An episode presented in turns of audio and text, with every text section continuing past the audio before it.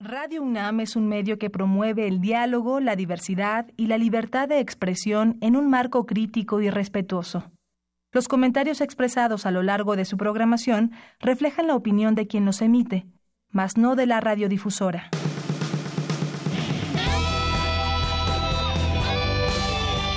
Prisma RU. Relatamos al mundo.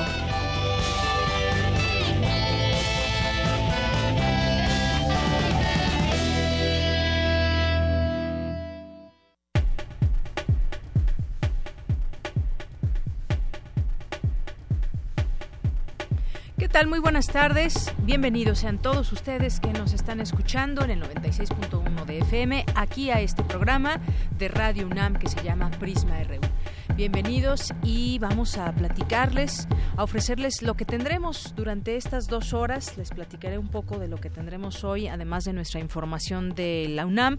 Muchas cosas y muchos logros también. Hay una competencia importante, una competencia mundial para jóvenes sociólogos, donde un investigador de la UNAM triunfa. Y también en la competencia interuniversitaria de matemáticas le tendremos esta información y más sobre nuestra universidad.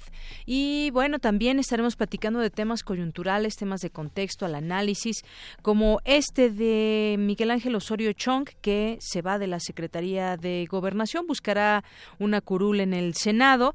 Justamente en este momento, pues encabeza un, evento también junto con el presidente, un programa de actas de nacimiento en línea.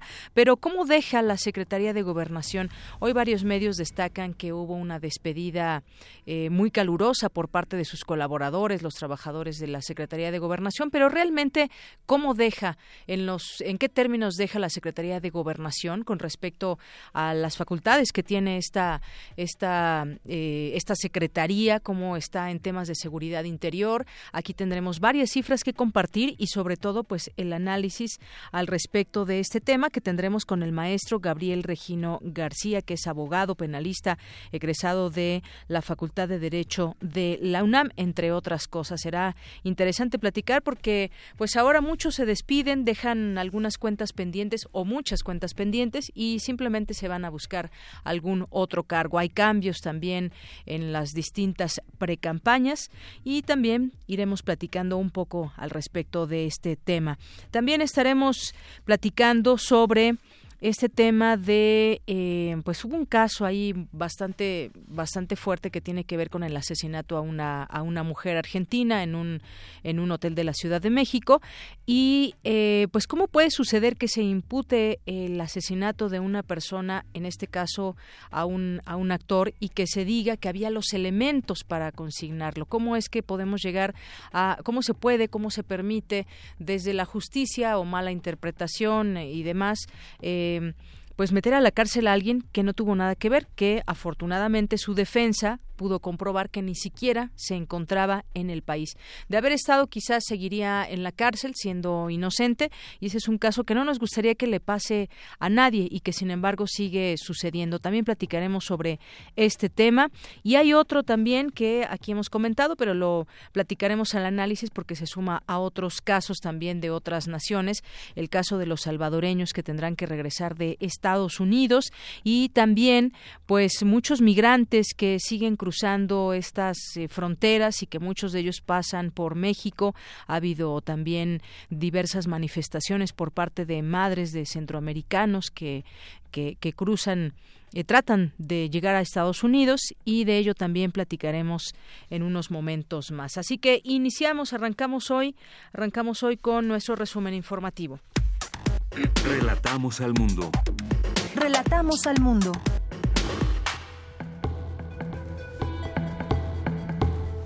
Ya estamos en la mitad de la semana. Hoy miércoles 10 de enero, desde el ámbito universitario, le informamos que continúa el segundo foro Competencia y Regulación, recomendación de un rey mago que le haremos saber más adelante, que tiene que ver con pues las cartas que se envían a través de globos. Esto que, pues más allá de lo significativo que pueda ser para un niño, ¿a dónde van a parar todas esas, todo ese plástico que se genera?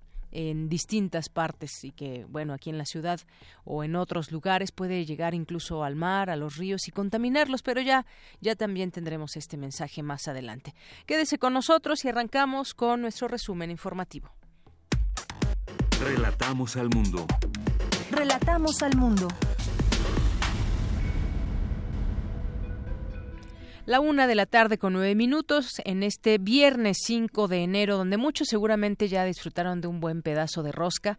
Nosotros nos quedamos con el antojo, pero bueno, los que estén disfrutando la rosca durante el día, pues qué bueno y que que sea de lo mejor esta una tradición y después pues vendrán los pagos para el para el mes de ya hasta se me olvidó que para el 2 de febrero, ¿verdad?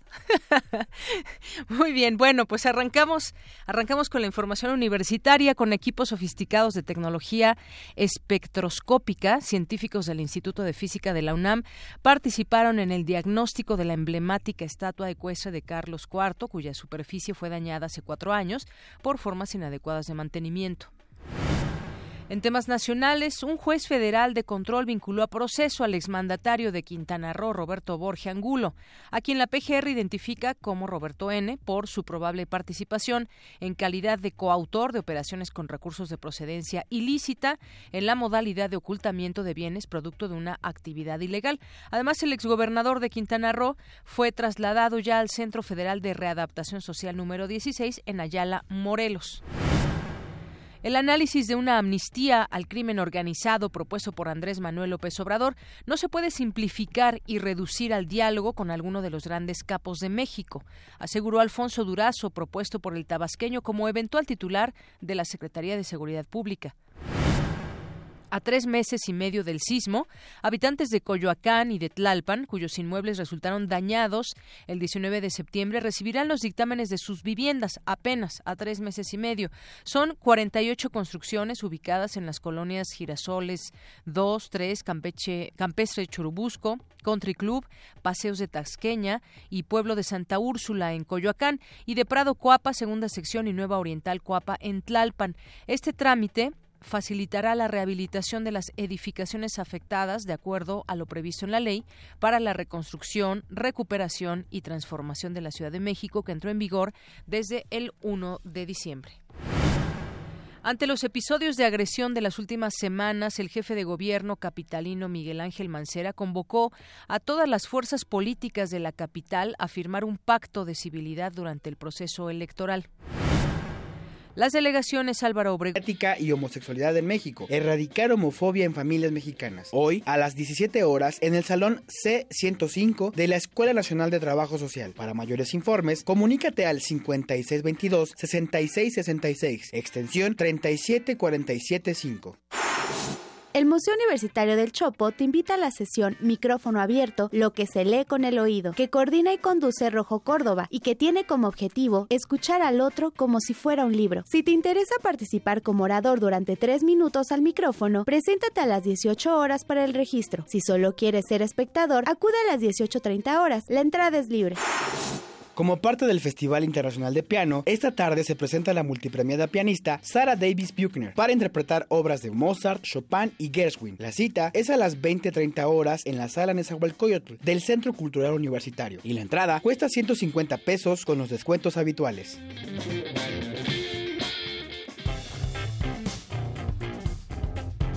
Campus RU.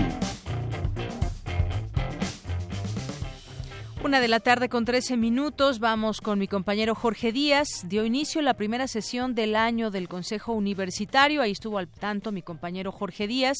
¿Cómo estás, Jorge? Muy buenas tardes. Bien, Deyanira, buenas tardes. En punto de las nueve de la mañana dio inicio este Consejo Universitario aquí en la antigua Escuela de Medicina en pleno centro de la Ciudad de México. Antes del Consejo, generalmente el rector el doctor Enrique Graue ofrece eh, una entrevista a los eh, medios de comunicación que se encuentran cubriendo este evento. Y por supuesto eh, había que tocar a petición de los reporteros el tema de Marco Antonio Sánchez, este estudiante universitario de la preparatoria número 8, del cual ya sabemos todo lo eh, habido y por haber respecto a la situación de este joven y que en la actualidad en estos momentos se encuentra en el Instituto Nacional de Pediatría, donde se le están llevando a cabo todos los estudios permanentes. Pero el rector mm, eh, Graue se refirió de la siguiente manera a esta situación. Escuchemos. Hemos venido acompañando el caso de Marco Antonio desde un principio. Estuvimos muy indignados por su desaparición inicialmente y luego verdaderamente satisfechos del, de la respuesta de la comunidad universitaria, de la ciudadanía y de las propias autoridades para su localización. Hoy seguimos muy preocupados por estado de salud. Bien, y referente a las manifestaciones, eh, manifestaciones en distintos planteles de la UNAM, señaló que estas son manifestaciones de los alumnos que consideran eh, una violación a los derechos humanos del estudiantado universitario y que pues ellos están en su derecho de poderse manifestar de esta manera. Ya entrando en materia del Consejo Universitario de Yanira, te comento que el rector habló de lo que en ese momento, a las nueve de la mañana, la cosa, el punto más importante que había que discutir es la creación de la Escuela Nacional de, de Ciencias de la Tierra desde hace 45 años que no se conforma una escuela nacional. La última fue la Escuela Nacional de Trabajo Social. Escuchemos al rector la creación de la Escuela de Ciencias de la Tierra, en donde se unen los esfuerzos de los institutos de geología, de geofísica, de ciencias del mar limnología, de geografía, de la Facultad de Ciencias y de la Facultad de Ingeniería para potenciar la capacidad de formar profesionistas en esta área del conocimiento. ¿Y dónde va a estar esta nueva escuela? En Ciudad Universitaria, un video que se presenta generalmente al momento eh, de eh, hacer la presentación de tal o cual escuela, especialidad que se conforma dentro de la UNAM. Eso es parte de la descripción justamente de la escuela, donde va a estar ubicada, cuántos alumnos habrá. Vamos a escuchar parte de este video que se presenta previo a cada punto de la orden del día. Este proyecto educativo es... Mejor hacerlo en tu casa, en el Estadio Olímpico, así un repleto. Eh, ¿Cuál es tu sentir de este campeonato? Bueno, eh, sí, así es, cierro mi elegibilidad con el campeonato, los 90 años de la, del fútbol americano para la UNAM y también para el país. Sin duda alguna me siento muy contento, muy agradecido y bendecido con la vida, con Dios y con mi familia, con los Pumas y con la UNAM. Creo que es la mejor manera de cerrar el ciclo y qué mejor con este campeonato de la cereza del pastel, ¿no? Claro. Eh, Abraham, ¿cuál era el ambiente entre los jugadores eh, previo, eh, previo y durante el partido? ¿Qué les dijo el coach antes de iniciar este juego? Bueno, se nos dijo que tenemos que salir a defenderlo con la vida. No, realmente iba a ser un partido muy bueno, no iba a ser fácil, pero al final estábamos listos, preparados y habíamos entrenado para esto desde hace un año, ¿no? Realmente el ambiente del equipo es que sabía lo que había trabajado, estaba consciente de eso y creo que solo había que recordarles un poco por qué estábamos peleando, por qué estábamos jugando y sin duda alguna hicieron su mejor esfuerzo. Claro. Eh, Abraham, hubo un momento en que Tigres eh, había tomado la batuta del juego. ¿Qué les transmitiste tú a tus compañeros? Bueno, eh, lo que yo puedo hacer era recordarles que el juego se acaba hasta el silbatazo final, ¿no? Que todavía había tiempo, que no teníamos por qué dudar ni por qué temer, por así decirlo, porque así es, así está, había estado nuestro año, ¿no? Con altas, con bajas y sin duda alguna lleno de trabajo en todo momento y sin claudicar en ningún segundo. Capitán, tú diste la vuelta al Estadio Olímpico junto con, eh, junto con tus compañeros que también terminan su ciclo eh, con el equipo universitario. ¿Qué te pasaba por la mente eh, al recorrer el estadio, despedirte de, de, la gente, de tu afición, tu gente? Bueno, pues primero me llenaba de muchos recuerdos. Darme cuenta que así empieza, así empezó mi novatada dando la vuelta a un estadio y que ahora curiosamente terminaba así, ¿no? Dándole la vuelta al estadio. Sin duda alguna, eh, muchos sentimientos encontrados, pero sobre todo de alegría, de orgullo e incluso de pertenencia, porque me llevo a la UNAM en el corazón, a los Pumas en el corazón, agradecido con mis compañeros, con la universidad, con el staff. Sin duda alguna, no, no me equivoqué en las decisiones que tomé en mi vida para poder estar aquí, lo haré de nuevo y me voy muy contento, me voy con las manos llenas, por así decirlo. Abraham, ¿qué sigue para ti? Estás estudiando la carrera de Derecho. ¿Qué sigue eh, en tus planes futuros? Bueno, pues sigue terminar mi carrera y buscar trabajo, ¿no? Ya empezar la vida, como quien dice, tomar todo lo bueno que me ha dado el americano, el carácter, eh, pues esta, estos valores de trabajar en equipo, de, ser determinado. Sin duda alguna, yo creo que es muy bueno para, para mi vida profesional y en lo que sigue. Pues eso me voy a tener que enfocar ahora, a ocupar mi tiempo. Qué bueno, Abraham, pues definitivamente pues te vas a llevar una gran formación para tu vida profesional. Qué mejor que pues lo consolidaste aquí con los Pumas, eh, los Pumas de CU y que bueno, ahora lo vas a llevar a la práctica en tu vida personal y profesional. Sí, así es. Muy contento, la verdad es el mejor equipo de, México, lo digo, lo he dicho muy seguro toda la vida y, esto lo refrenda. Coach Otto Becerril, mucho trabajo por hacer para la próxima temporada para refrendar el título. Sí, sin duda, ¿no? Siempre, siempre es eh, importante eh, aprender de, de, estas, de estas victorias, ¿no? Es lo más difícil a veces, ¿no? Lo es muy, muy fácil nublarlo y pensar que todo está ocurriendo de manera correcta, pero no, hay, hay muchas cosas que trabajar y mejorar para, para poder hacerlo de la misma forma el próximo año. La, la, competencia cada vez es más grande. Coach Becerril, tiene algunas palabras por así que para su pupilo o su expupilo, ¿no? Eh, Abraham que se despidió, ya se despidió ya del equipo. Eh, pues no, todavía seguimos trabajando porque todavía tenemos un, partido más, ¿no? Eh, enfrente, entonces eh, todavía lo, lo, seguiré viendo justo en estos momentos, ¿no? Para que estamos trabajando ya con miras a nuestro próximo partido, el partido de campeón de campeones. Perfecto. Coach Becerril, muchas gracias por el head coach de Pumas EU. Muchas gracias por tomar la llamada de Primer RU. Abraham Herrera, capitán saliente de Pumas. Muchas gracias y felicidades, campeones. Gracias. Muchas gracias a ustedes. Muchas gracias. Deyanira, pues los campeones, ¿no? Estos, eh, de los, ahora sí que el coach Abra, eh, Otto Becerril y Abraham Herrera, capitán, flamantes campeones que regresan el, trofeo de, la UNEFA a Ciudad Universitaria. Así es, mucha emoción que hubo ese sábado y bueno, pues aquí ya toda la reseña y lo que pasó también en esos momentos donde pues se tienen que hacer cambios de última hora o cambiar de estrategia o no y todo lo que nos han platicado. Definitivamente, fíjate que en el en el estadio había gente pues que eh, habitualmente no, no, le, no gusta tanto el fútbol americano pero a mí en lo personal y, otros compañeros que, asistimos, nos dio gusto ver que gente que no, eh, no iba tanto a los partidos de fútbol americano, que se acercaran, se acercaran más familias, se acercara eh, gente eh, pues no tan nacido al fútbol americano.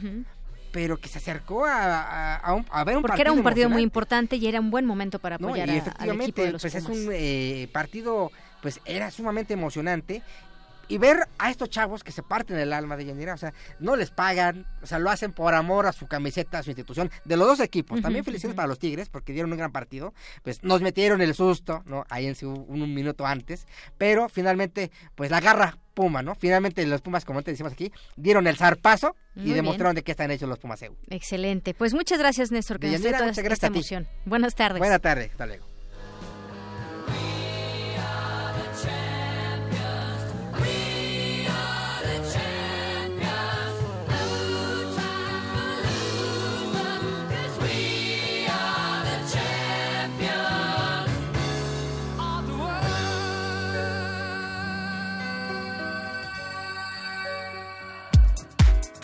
Tu opinión es muy importante. Escríbenos al correo electrónico prisma.radiounam@gmail.com. Porque tu opinión es importante, síguenos en nuestras redes sociales, en Facebook como Prisma RU y en Twitter como arroba PrismaRU.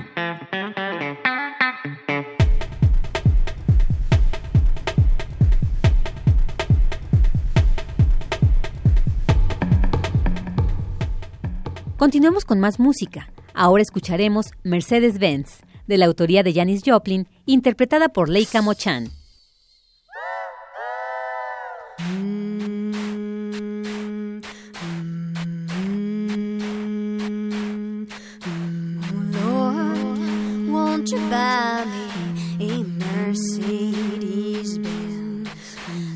Friends all.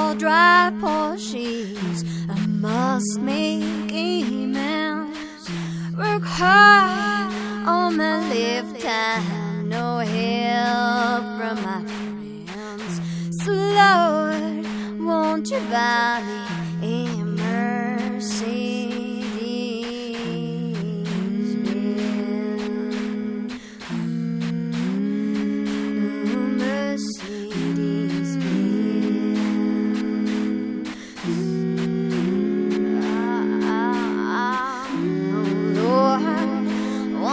valley color TV. Dollars is trying, is trying to find me. Prove that you love me and buy the next. Oh, Lord, won't you buy me a color TV? Lord, won't you buy? 啦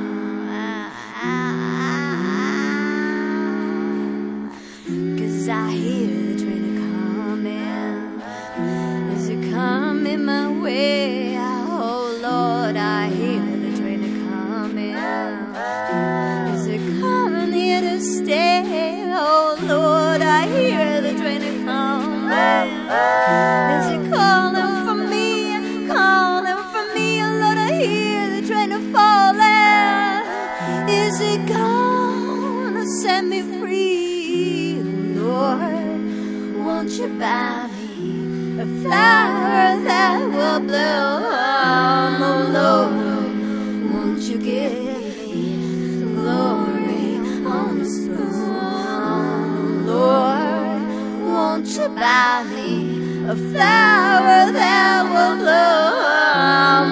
Lord, won't you give me glory on a spoon? Oh Lord, won't you buy me a flower that will bloom? Oh Lord, won't you give me glory on a spoon? Lord, won't you buy me a flower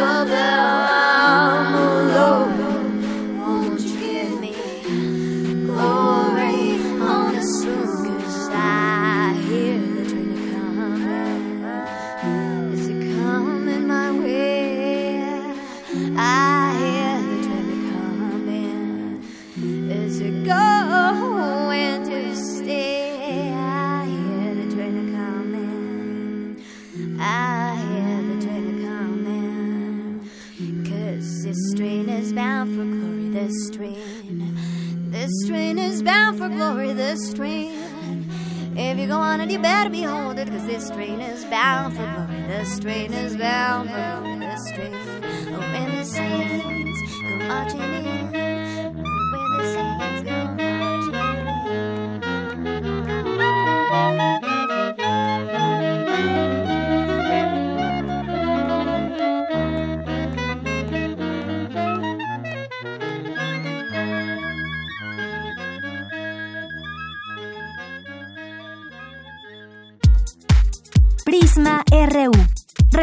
Al mundo. Porque tu opinión es importante, síguenos en nuestras redes sociales, en Facebook como Prisma RU y en Twitter como arroba PrismaRU.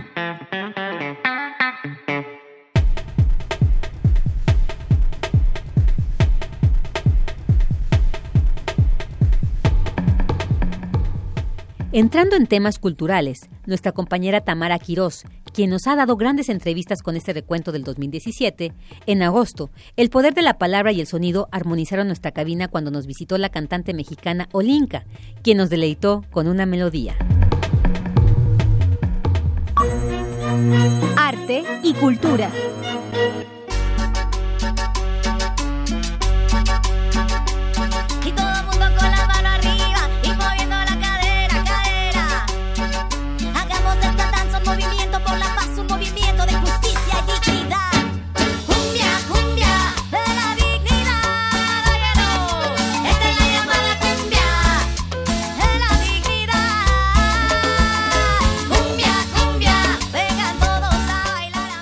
Ese ritmo llegamos a la cultura. Tamara Quirós, que nos tiene una super invitada. De Yanira Morán, así es, auditorio, los saludo con mucho gusto. Así, al ritmo de cumbia, iniciamos nuestra sección cultural para hablar de una fusión musical que viene del corazón.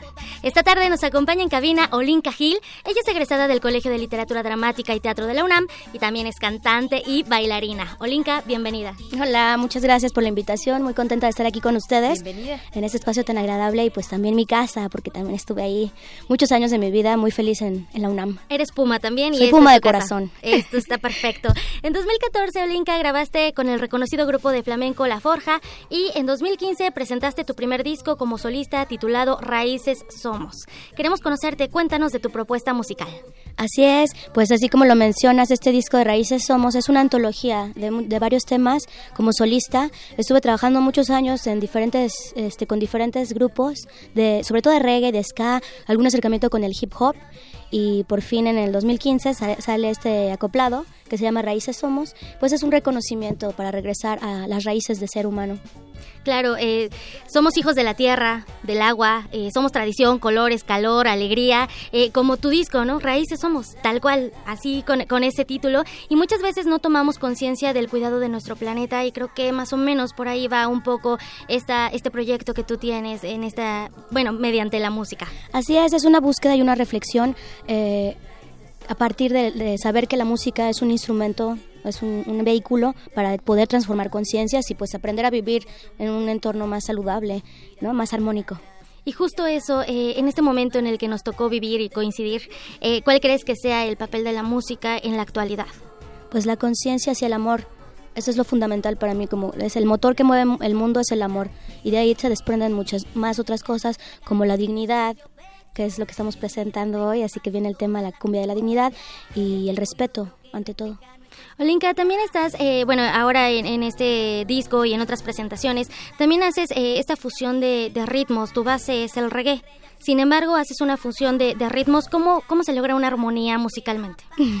pues es una búsqueda también constante, pero eh, me baso en crear. O sea, no estoy pensando en un género específico, sino simplemente decir eso es lo que viene a mí con la- alguna influencia. Y también depende de los músicos y arreglistas que estén en ese tiempo compartiendo en, en mi, en mi vida. Es como va funcionando y sucediendo la magia de la música.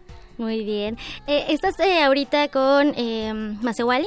Así Estás es. haciendo eh, ahí algunas Pues eh, sí. colaboraciones. Cuéntanos de ellos, cómo es que llegan a hacer esta, esta conexión. Pues súper contenta y agradecida de tener esta banda de respaldo en mi camino, porque es un verdadero lujo poder tener, o sea, hacer música en vivo.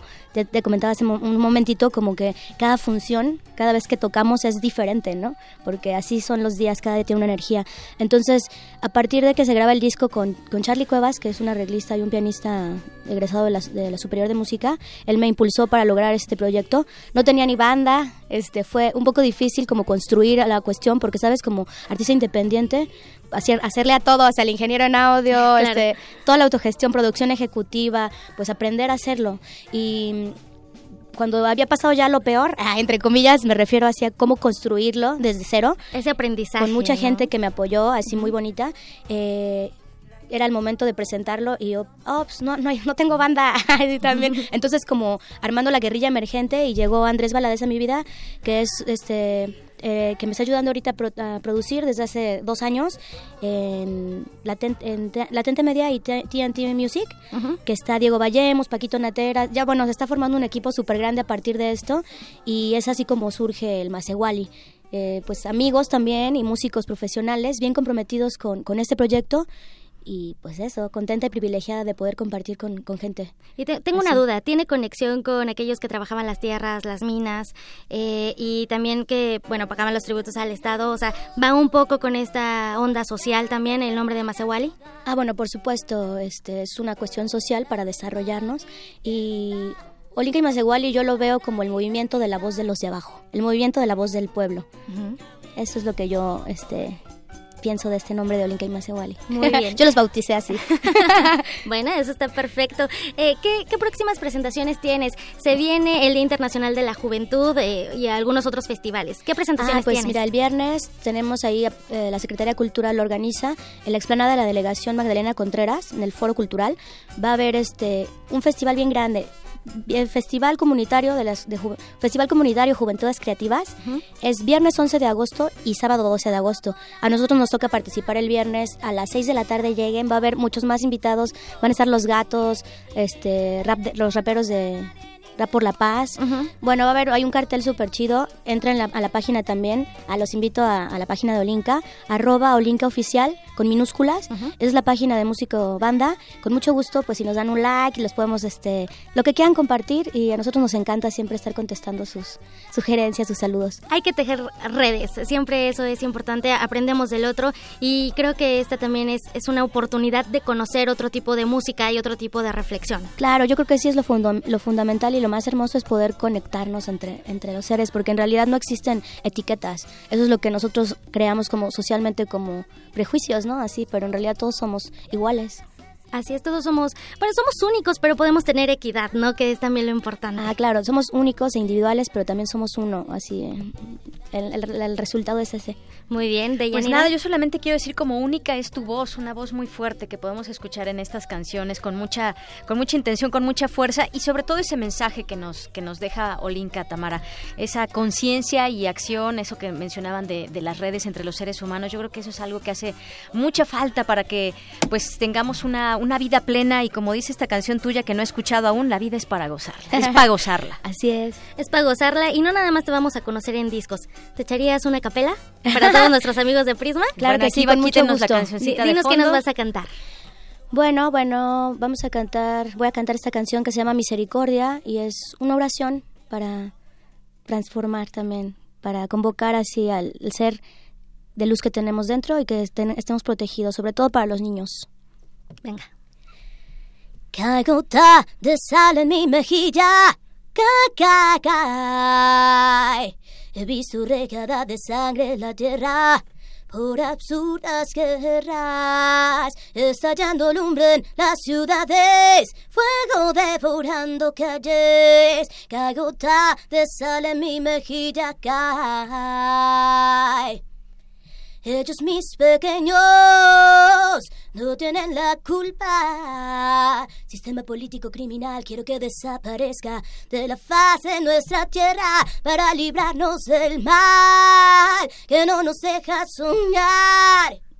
Que nos destruye la paz, que solo enseña a pelear, a matar, a robar, a engañar. Misericordia, gran espíritu, te pido la paz. Misericordia, envía tu soplo de paz. Misericordia, llénanos de fuerza para soportar. Misericordia, es lo que hace falta en la tierra. Bravo, bravo. Olinka, muchísimas gracias por llenar de luz esta cabina, que la buena vibra se quede aquí. Gracias por venir a presentarnos este gran proyecto. Te deseamos mucho éxito. Muchas gracias, muchas gracias por la invitación. Gracias, Los invito a la página para que nos conozcan. El disco está en todas las redes sociales, en Spotify, en iTunes, Olinka Oficial. No hay pretexto. Y acabamos de estrenar el video de la cumbia de la dignidad en una sesión en vivo junto con Lengua Alerta. Y pues los invito ahí a YouTube, Olinka, Olinka Oficial, la cumbia de la dignidad. Muchas Muy bien. gracias. Gracias mucho a ti, para Olinka. todos. Deyanira, les deseo una excelente tarde. Gracias, Tamara. Y a la próxima te sientas aquí, Olinka, para que todo el público te pueda ver cuando cantas y cuando estás en la entrevista. Muchas gracias. Hasta luego. Vamos a hacer un corte, un corte y regresamos. Prisma RU. Relatamos al mundo. Relatamos al mundo. Relatamos al mundo.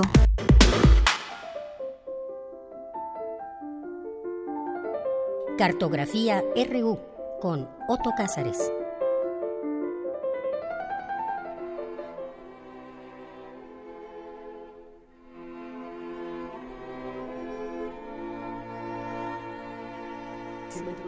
Muy bien, bueno, pues ya estamos, ya estamos en tu sección Otto, Cartografía RU. ¿Cómo estás? Muy buenas tardes, Buenas bienvenido. tardes, Deyanira, y buenas tardes a los que nos hacen el favor de escucharnos. Yo me encuentro en un estado de protesta. El gran pensador, polemista y satirista del Círculo de los Ilustrados, Voltaire, decía que había que protestar incluso en contra de la naturaleza. Y así, en el año de 1755, cuando un sismo destruyó casi la mitad de la ciudad de Lisboa, él levantó una protesta contra el sismo y lo irracional que resultó que debido a este fenómeno natural murieran miles de personas. Pues así yo, protesto contra la muerte. Murió el gran Rius y estas cartografías ya se parecen demasiado a una esquela funeraria semanal. Ay, pues desde luego yo dedicaré estos minutos radiofónicos a la figura espléndida de Eduardo del Río Ríos. Primero voy a hacer algunos comentarios acerca de su manera de dibujar. Y es que Ríos eh, descubrió muy tempranamente su propia manera de dibujar, descubrió su propia voz de caricaturista, por así decirlo. En su mano de dibujante hay desde luego muchas influencias. Él resolvía la figura con una sola línea, como los monigotes de su gran influencia, un artista que él admiraba muchísimo, el rumano Saúl Steinberg. Eh, y desde luego su mano de caricaturista debe muchísimo a la del otro gran dibujante mexicano, Andrés Audifred y debe muchísimo eh, Rius al humor poético y dulce de Jean Eiffel. Yo les recomiendo que para aquellos que estén en casa o tengan disponibilidad de eh, revisar algunas imágenes en Internet, revisen a estos dibujantes que son las grandes influencias de Rius. Repito, Saúl Steinberg principalmente, Andrés Audifred y Jean Eiffel. Rius descubrió rápidamente su forma de dibujar y a partir de entonces pues ya no transformó su dibujo demasiado. En realidad sería muy difícil distinguir uno de sus monigotes de los años 70, por ejemplo, de aquellos que trazó poco antes de morir.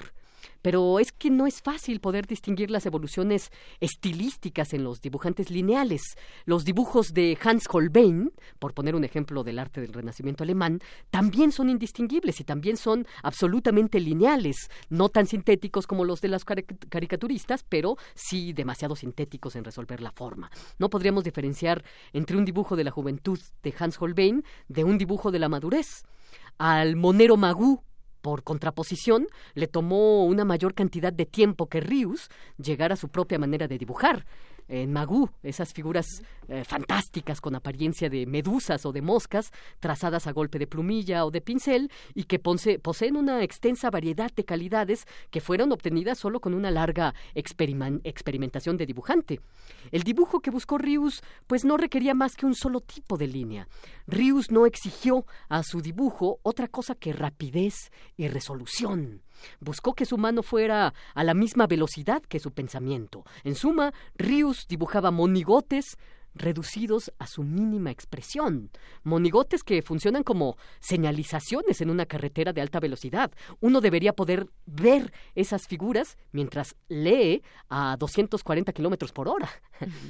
Rius fue un artista consagrado a la rapidez. Ni en su escritura, ni en su dibujo detectamos una mancha o una borradura que nos habla de algún arrepentimiento. No hay nada de esto. Todo lo trazado quedaba, se volvía definitivo.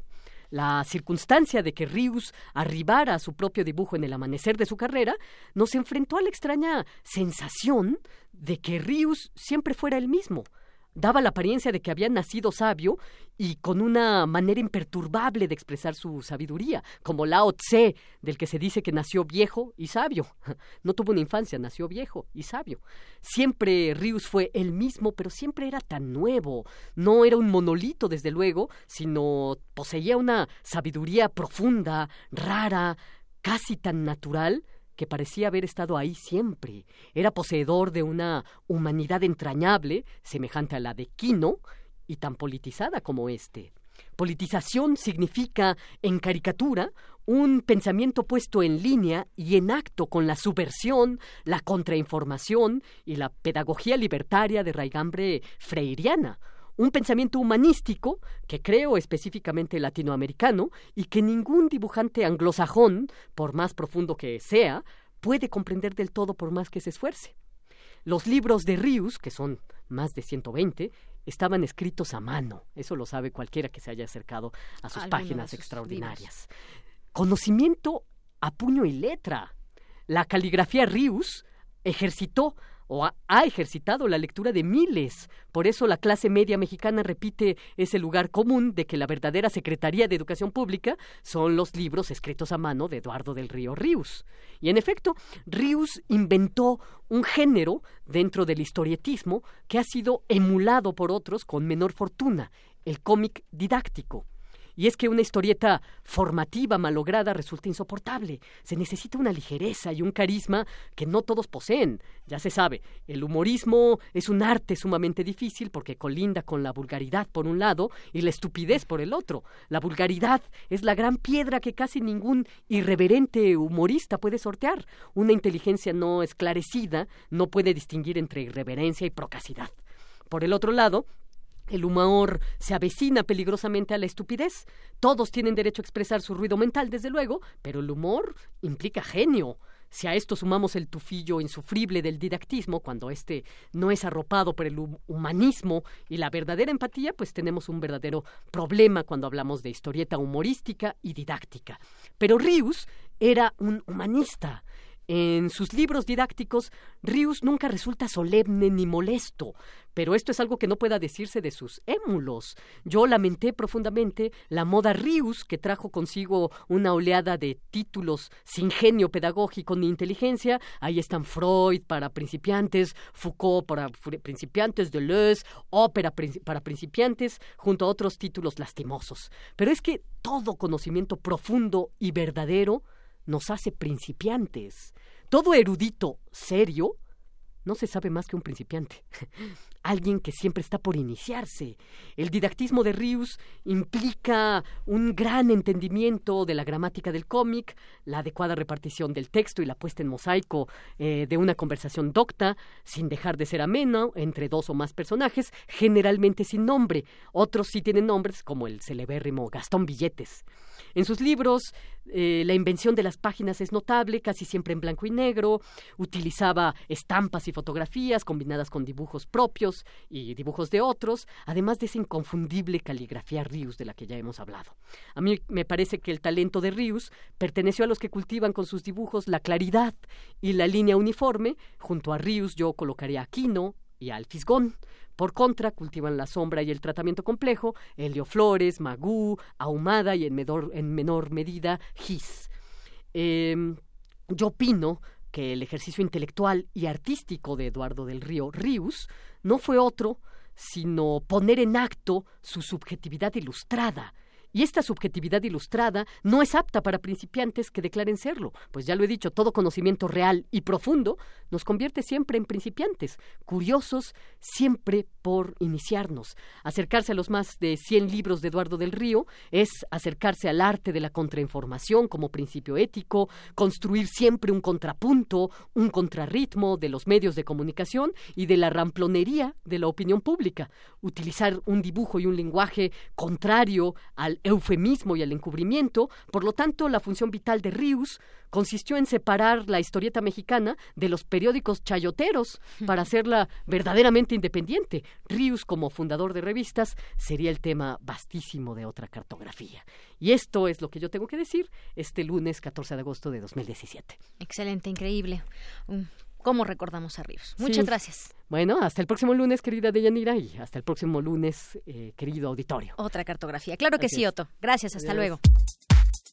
Tu opinión es muy importante. Escríbenos al correo electrónico prisma.radiounam@gmail.com.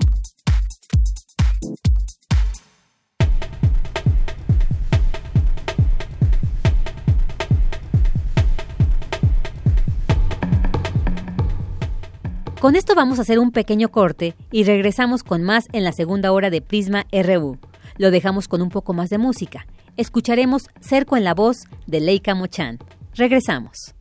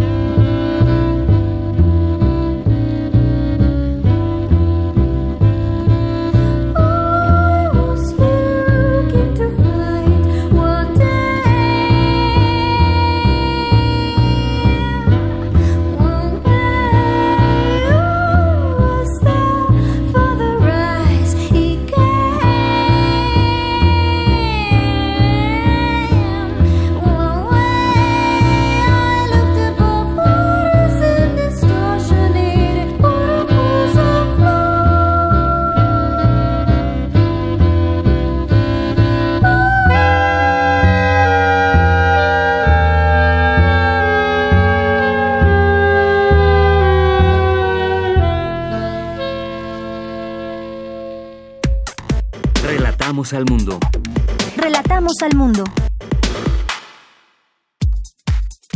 Tu opinión es muy importante. Escríbenos al correo electrónico prisma.radiounam@gmail.com.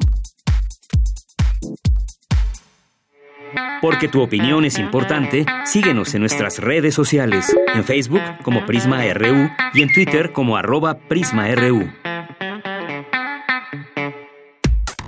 Relatamos al mundo. Relatamos al mundo.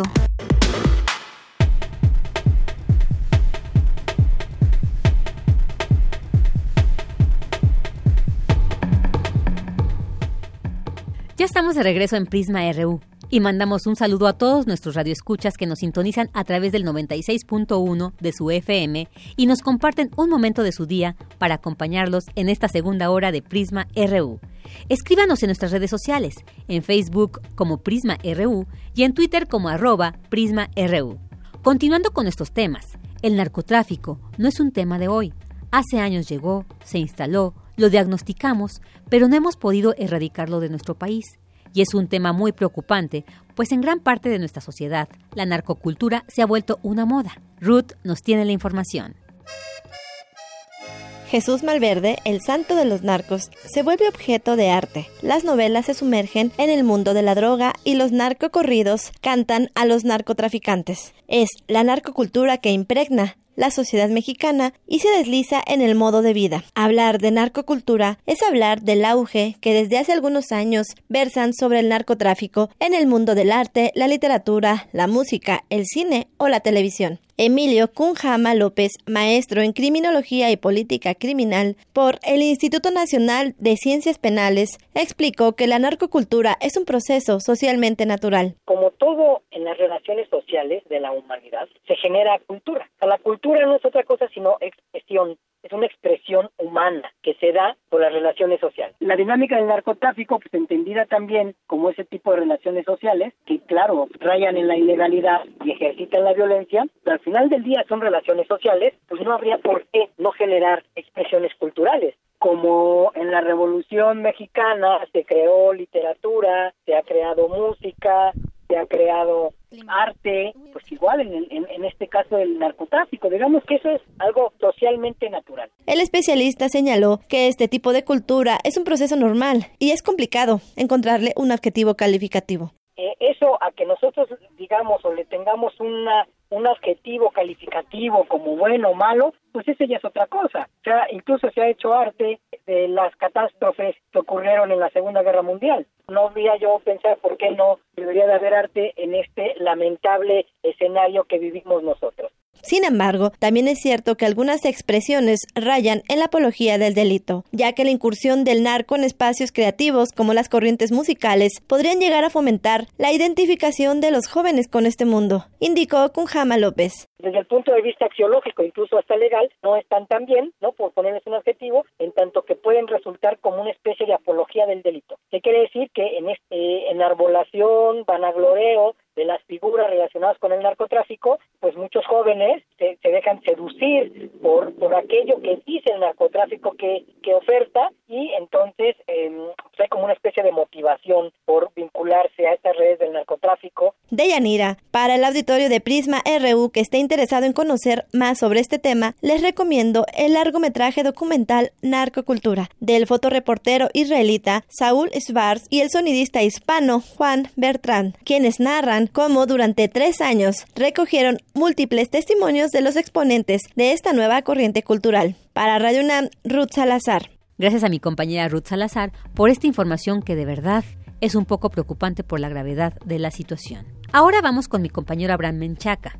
Estamos llegando al término de este año y las deudas no se hacen esperar. La famosa cuesta de enero y febrero ha sido el problema de muchos. Adelante, Abraham. Así es, ¿qué tal? Buenas tardes. La cuesta de enero y febrero es el resultado de un gasto desmedido en el último mes del año, pues debido a que muchos reciben aguinaldo, fondos de ahorro, bonos u otros ingresos extraordinarios en efectivo, se sienten con mayor capacidad de compra, pero no prevén ni planean sus gastos futuros. Para el doctor José Nabor Cruz, académico del Instituto de Investigaciones Económicas del UNAM, los mexicanos gastan más en diciembre. Sin embargo, después de los dos primeros meses del año llegan las consecuencias.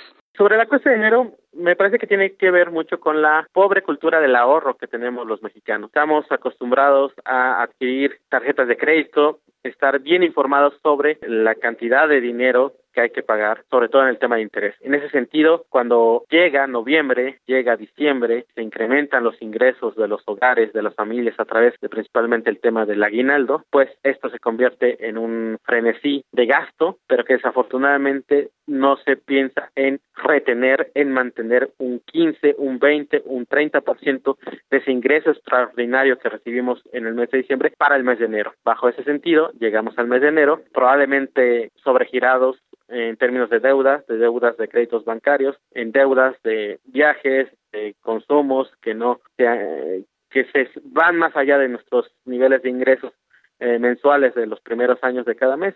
El investigador refirió que se debe generar una cultura del ahorro y es lo que así lo solicitan algunas instancias bancarias y gubernamentales de retener 30, inclusive hasta el 40% del aguinaldo para gastarse no en diciembre, sino en enero, probablemente no tendríamos tantos efectos negativos de lo que comúnmente se conoce como la cuesta de enero. El académico agregó que la poca cultura financiera y la falta de ahorro hacen que el mexicano enfrente una condición económica bastante complicada en el mes de enero. Hasta aquí la información. Buenas tardes. Este año Radio UNAM y TV UNAM estrenaron programación, pero también estrenaron un defensor de las audiencias, con el cual se complementan para darle voz al espectador. Nuestra compañera Dulce García nos tiene los detalles. La voz del público de Radio UNAM ahora será más fuerte porque sus quejas, sugerencias, peticiones o señalamientos respecto del funcionamiento de esta emisora y también de TV UNAM tendrán especial atención por parte del primer defensor de las audiencias de nuestra casa de estudios. La encomienda estará a cargo de Guillermo Montemayor Gómez, quien atenderá con imparcialidad las observaciones de la ciudadanía. La figura del defensor de las audiencias que se ha creado en Radio UNAM ya ha estado presente desde hace unos 10 años en diversos medios, pero ahora surge en la Universidad Universidad Nacional con la finalidad de crear y sistematizar formas para que las audiencias accedan de manera fácil y se pongan en contacto con la Defensoría. A decir de Guillermo Montemayor, este es un paso importante para la UNAM porque se establecerá un vínculo más fuerte entre las audiencias de los radioescuchas y televidentes y los actores de estos medios de comunicación. Ahorita está en controversia constitucional los lineamientos para, para las audiencias, los derechos de las audiencias. ¿De qué se trata el defensor? De ser un vínculo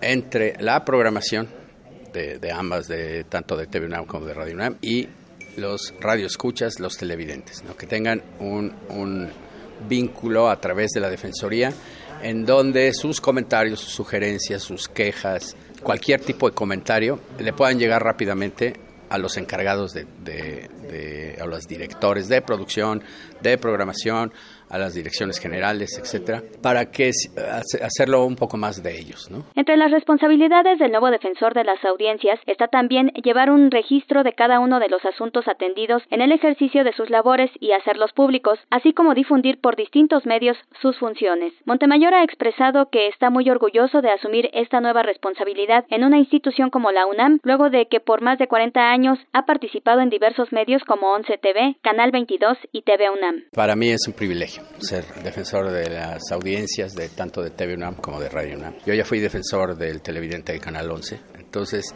todos los comentarios que hacen los, los televidentes pues ayudan a mejorar muchas cosas y también eh, un poco la alfabetización eh, mediática. La gente no tiene por qué saberlo, pero es importante irlos diciendo cómo se programa una estación de radio, cómo se programa un canal de televisión, por qué existen tantas las direcciones que existen, este, por qué una serie si va y ya no la pueden repetir, por qué este, hay programas de opinión, en fin. Cabe mencionar que Guillermo Montemayor fue fundador del Canal del Congreso e integrante de la Asociación Mexicana del Derecho a la Información, AMEDI. En esta ocasión fue elegido por mayoría por el Consejo de Difusión Cultural de la UNAM. Su actuación como defensor de las audiencias estará sujeta a la Constitución, la ley, los lineamientos y los códigos de ética, así como demás disposiciones aplicables. Además, deberá seguir en todo momento criterios de imparcialidad e independencia, teniendo como prioridad hacer valer los derechos de las audiencias.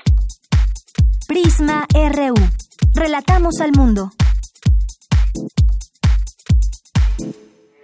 Porque tu opinión es importante, síguenos en nuestras redes sociales, en Facebook como Prisma RU y en Twitter como arroba PrismaRU.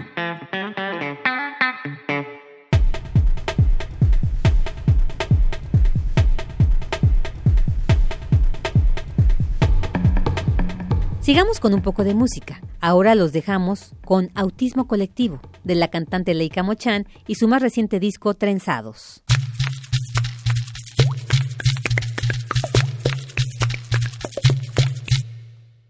Sacas tu iPad, sacas tu iPhone, sacas tu compu y te unes al autismo colectivo, autismo colectivo. Sacas tu Nokia, sacas tu Android, sacas tu Blackberry y te unes al autismo colectivo, autismo colectivo. Hay tanta comunicación, que es tanta desconexión, es tanta comunicación, pero tanta desconexión. Y dices, saca tu iPad, saca tu iPhone, saca tu compu y únete al autismo colectivo, autismo colectivo, autismo colectivo, autismo colectivo. Tief, tief, tief, tief, tief and dry, tief. Tief and berry, tief and mouth, tief and berry, tief and mouth, tief and berry, tief and mouth, tief and berry, tief and tief tief tief tief tief tief tief tief tief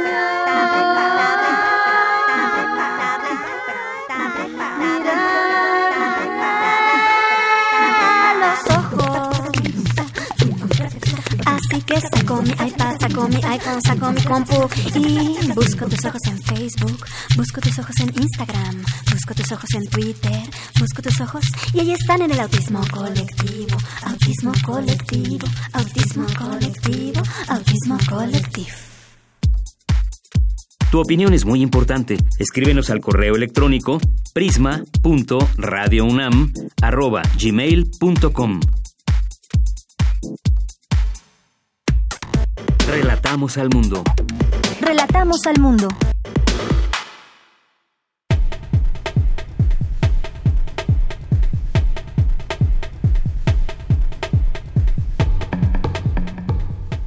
Seguimos con este recuento de lo mejor de Prisma RU a través del 2017. El pasado viernes 27 de octubre parecía que el mapa geopolítico de Europa tendría una nueva modificación. Cataluña declaraba su independencia y el gobierno español daba la orden de intervenir en la región para restablecer el orden constitucional. Prisma RU estuvo allí a través de Jennifer Cefó, periodista mexicana en ese país, y esto fue lo que nos contó en aquella ocasión de cómo se estaba viviendo este momento histórico en la península ibérica.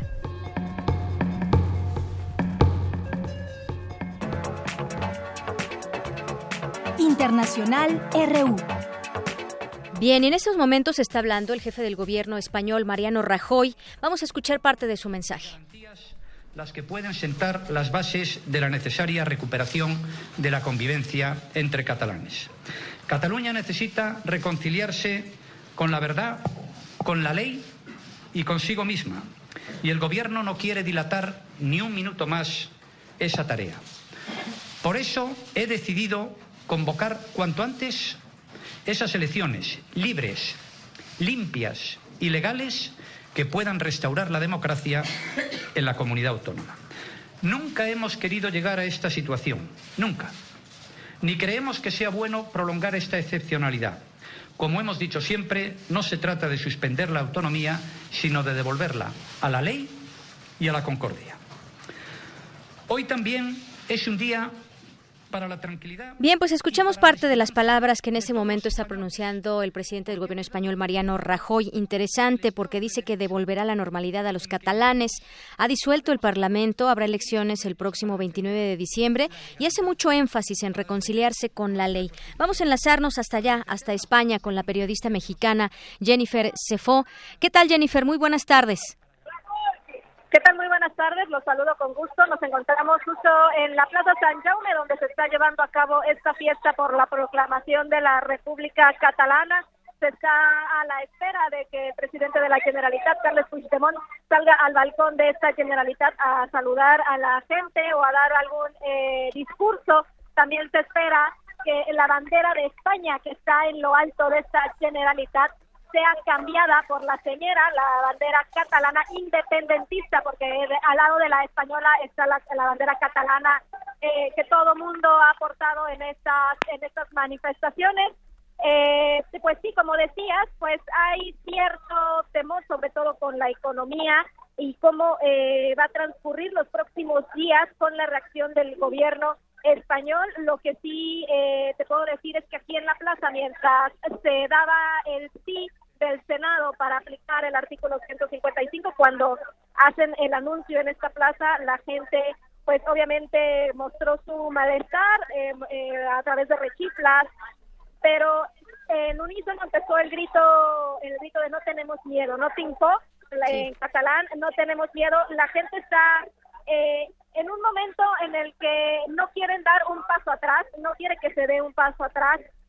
Vamos a ver cómo reacciona el gobierno español ante esto, porque también hay que recordar que hay dos barcos de las fuerzas de seguridad mandados por España estacionados aquí en el puerto de Cataluña, que son los que han actuado durante el referéndum, también cómo, cómo los va a distribuir en, en Cataluña para ver cómo restablecer esta legalidad o volver a las vías de la Constitución, según lo que eh, pues ha, pedido a través de esta aplicación del 155, o sea, la, disolver este Parlamento y convocar a elecciones. Lo que lo que podemos saber es que como vemos a esta gente, como vemos a esta sociedad, a pesar de que existe sí un separatismo, va a ser muy difícil, va a ser muy difícil que todo vuelva a la normalidad eh, de la nada. Esta normalidad eh, que quiere restablecer Mariano Rajoy va a ser eh, muy complicado que vuelva, sobre todo desde, la, desde España hacia Cataluña.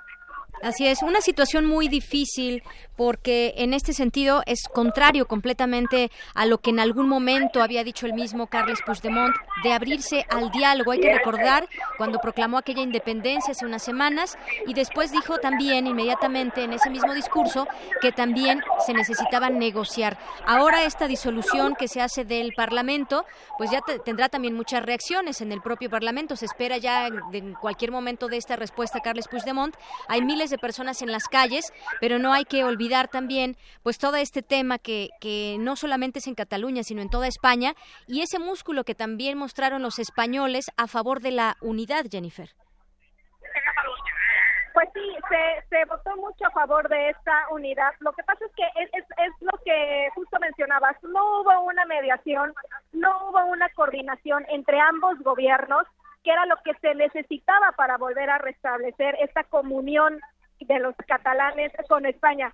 Hay, hay una cosa que aclarar, el, la, gente independentista, la gente patriota como tal, que, que se siente catalán de nacimiento y que no lo van a sacar de ahí, es solamente el 15% de Cataluña. La gente española que no acepta otra cosa es solamente el 10% sobre Cataluña. Estamos hablando de 7 millones de habitantes, lo cual la otra la otra parte hay que hay que señalarlo y si lo vemos en las eh, en las votaciones para presidencia para diputados para senadores están en contra del PP de la de, de esa forma de gobernar y aquí nunca se ha votado al PP ellos hay muchos que están en contra realmente del gobierno que se maneja en España, no tanto contra la, contra los españoles. Y es lo que ese mensaje que es el que han tratado de mandar que ellos no tienen nada en contra de España, pero tienen en contra de su gobierno. Entonces, esa, esa separación de decir, pues sí quiero que cambie este gobierno, pero tampoco quiero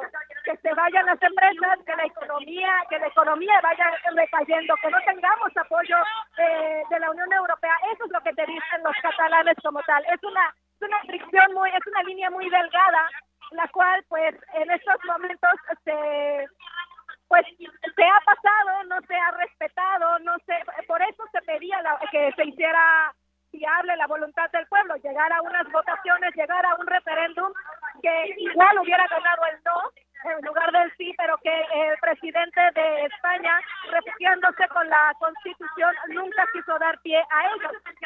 Las, las equivocaciones vienen de los dos lados, tanto de la Generalitat de Cataluña como del gobierno español, a la manera de manejar eh, las cosas y llegar a este punto, al punto donde se declara esta República Catalana y pues la incertidumbre de saber qué va a pasar el día de mañana eh, en la reacción tal cual del gobierno de España cuando se aplique este artículo 155. Justamente, eh, Jennifer, hablando de ese tema, equivocaciones de ambos, de ambos lados, este tema, como se ha platicado, pues es un tema ya muy viejo, pero hoy justamente el Senado español aprobó, fueron 262 votos a favor, 47 en contra y una abstención, eh, la solicitud del presidente Rajoy de aplicar este artículo 155 de la Constitución. ¿Qué implica este, este artículo en, en los hechos con respecto a este tema de la autonomía de Cataluña, Jennifer? La autonomía se suspende completamente, se disuelve el Parlamento, se pidió la sesión del presidente de la Generalitat, vicepresidente y todos los consejeros. El día de hoy se, también se sumó a que se, se supone que se quedaba en, en vigor eh, la presidenta del Parlamento para tener control de lo que era carreteras y montañas solamente. No podían debatir, no podían poner eh, en la mesa candidatos a la presidencia. Se esperaba llegar a estas elecciones pues en un plazo de seis meses, que fuera a finales de enero, es lo que es lo que buscaba este artículo, restablecer la economía y sobre todo restablecer pues la la, la, la comunión la solidaridad y todo lo que lo que se ha perdido en esta España en Cataluña. Por eh, lo que va a aplicar en este artículo 155 es quitar la autonomía completa de de Cataluña. También hay que resaltar que en septiembre, en el momento en cuando interviene eh, la, la Guardia Civil en el Departamento de Economía, que fue un 20 de septiembre, que fue la primera manifestación mayor aquí en Cataluña y por lo que hay dos presos en Soto de Real en Madrid, ese día se intervino las finanzas de la Generalitat, se intervinieron las finanzas de toda eh, de todo el gobierno catalán, entonces era nada más eh, dar como el paso adelante a hacer oficial que estaban intervenidas todas las finanzas, no, no se puede intervenir a esto, a la economía tal cual, sino todo tendrá función del gobierno español y también mencionar que las radios y televisiones públicas pasan también a manos del gobierno español. Bien, eh, como creo que queda muy clara esta postura del gobierno español, recuperar la legalidad, esto va en contra de la ley, esta declaración de independencia. Hay ya una reacción internacional de varios países, importantes países, potencias mundiales, y también, bueno, reacciones desde antes, empresas que se han salido en los últimos, en las últimas semanas.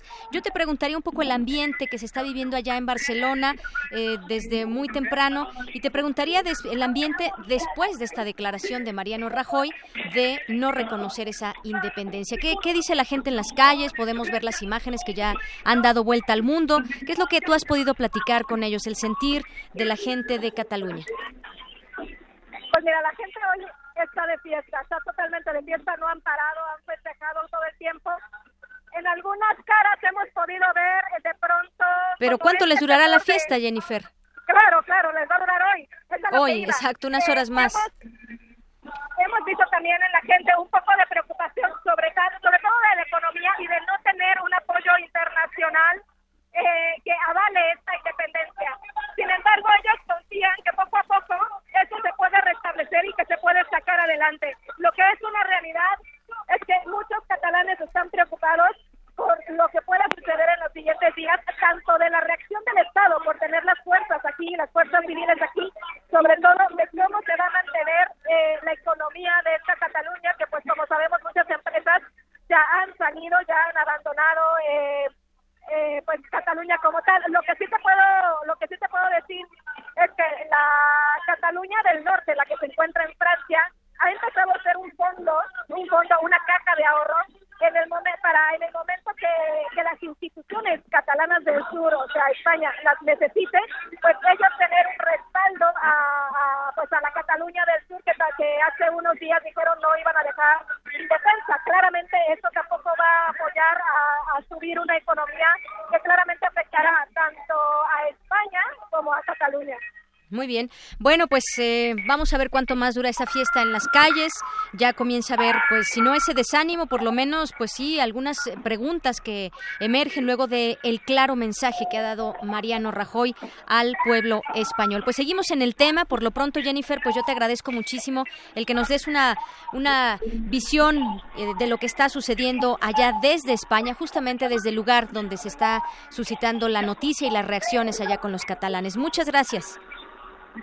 Gracias a ustedes. Muy buenas tardes.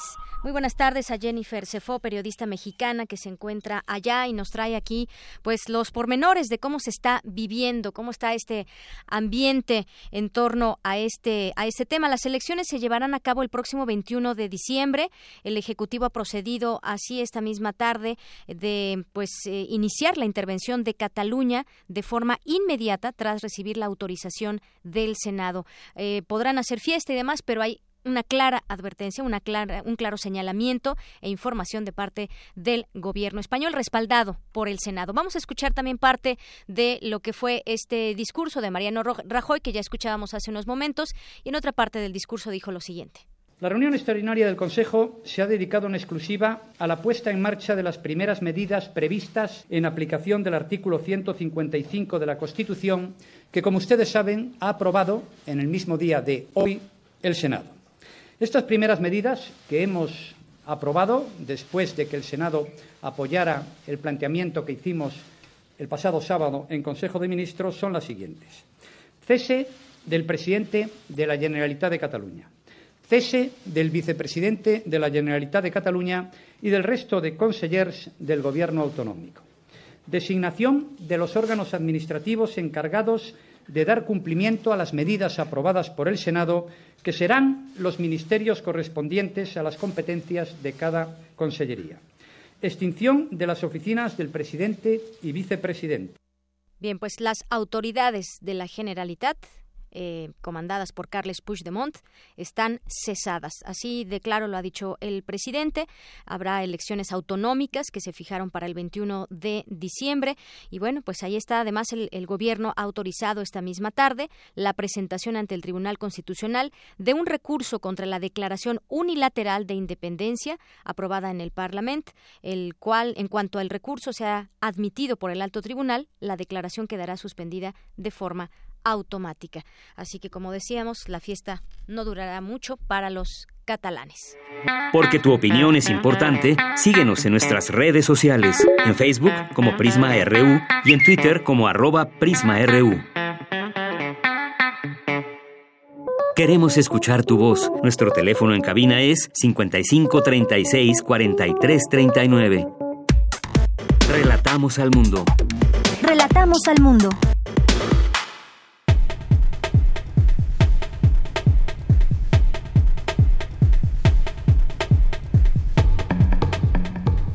En este año, se dio a conocer sobre un software que estaba espiando a las personas por medio de sus smartphones o equipos de cómputo.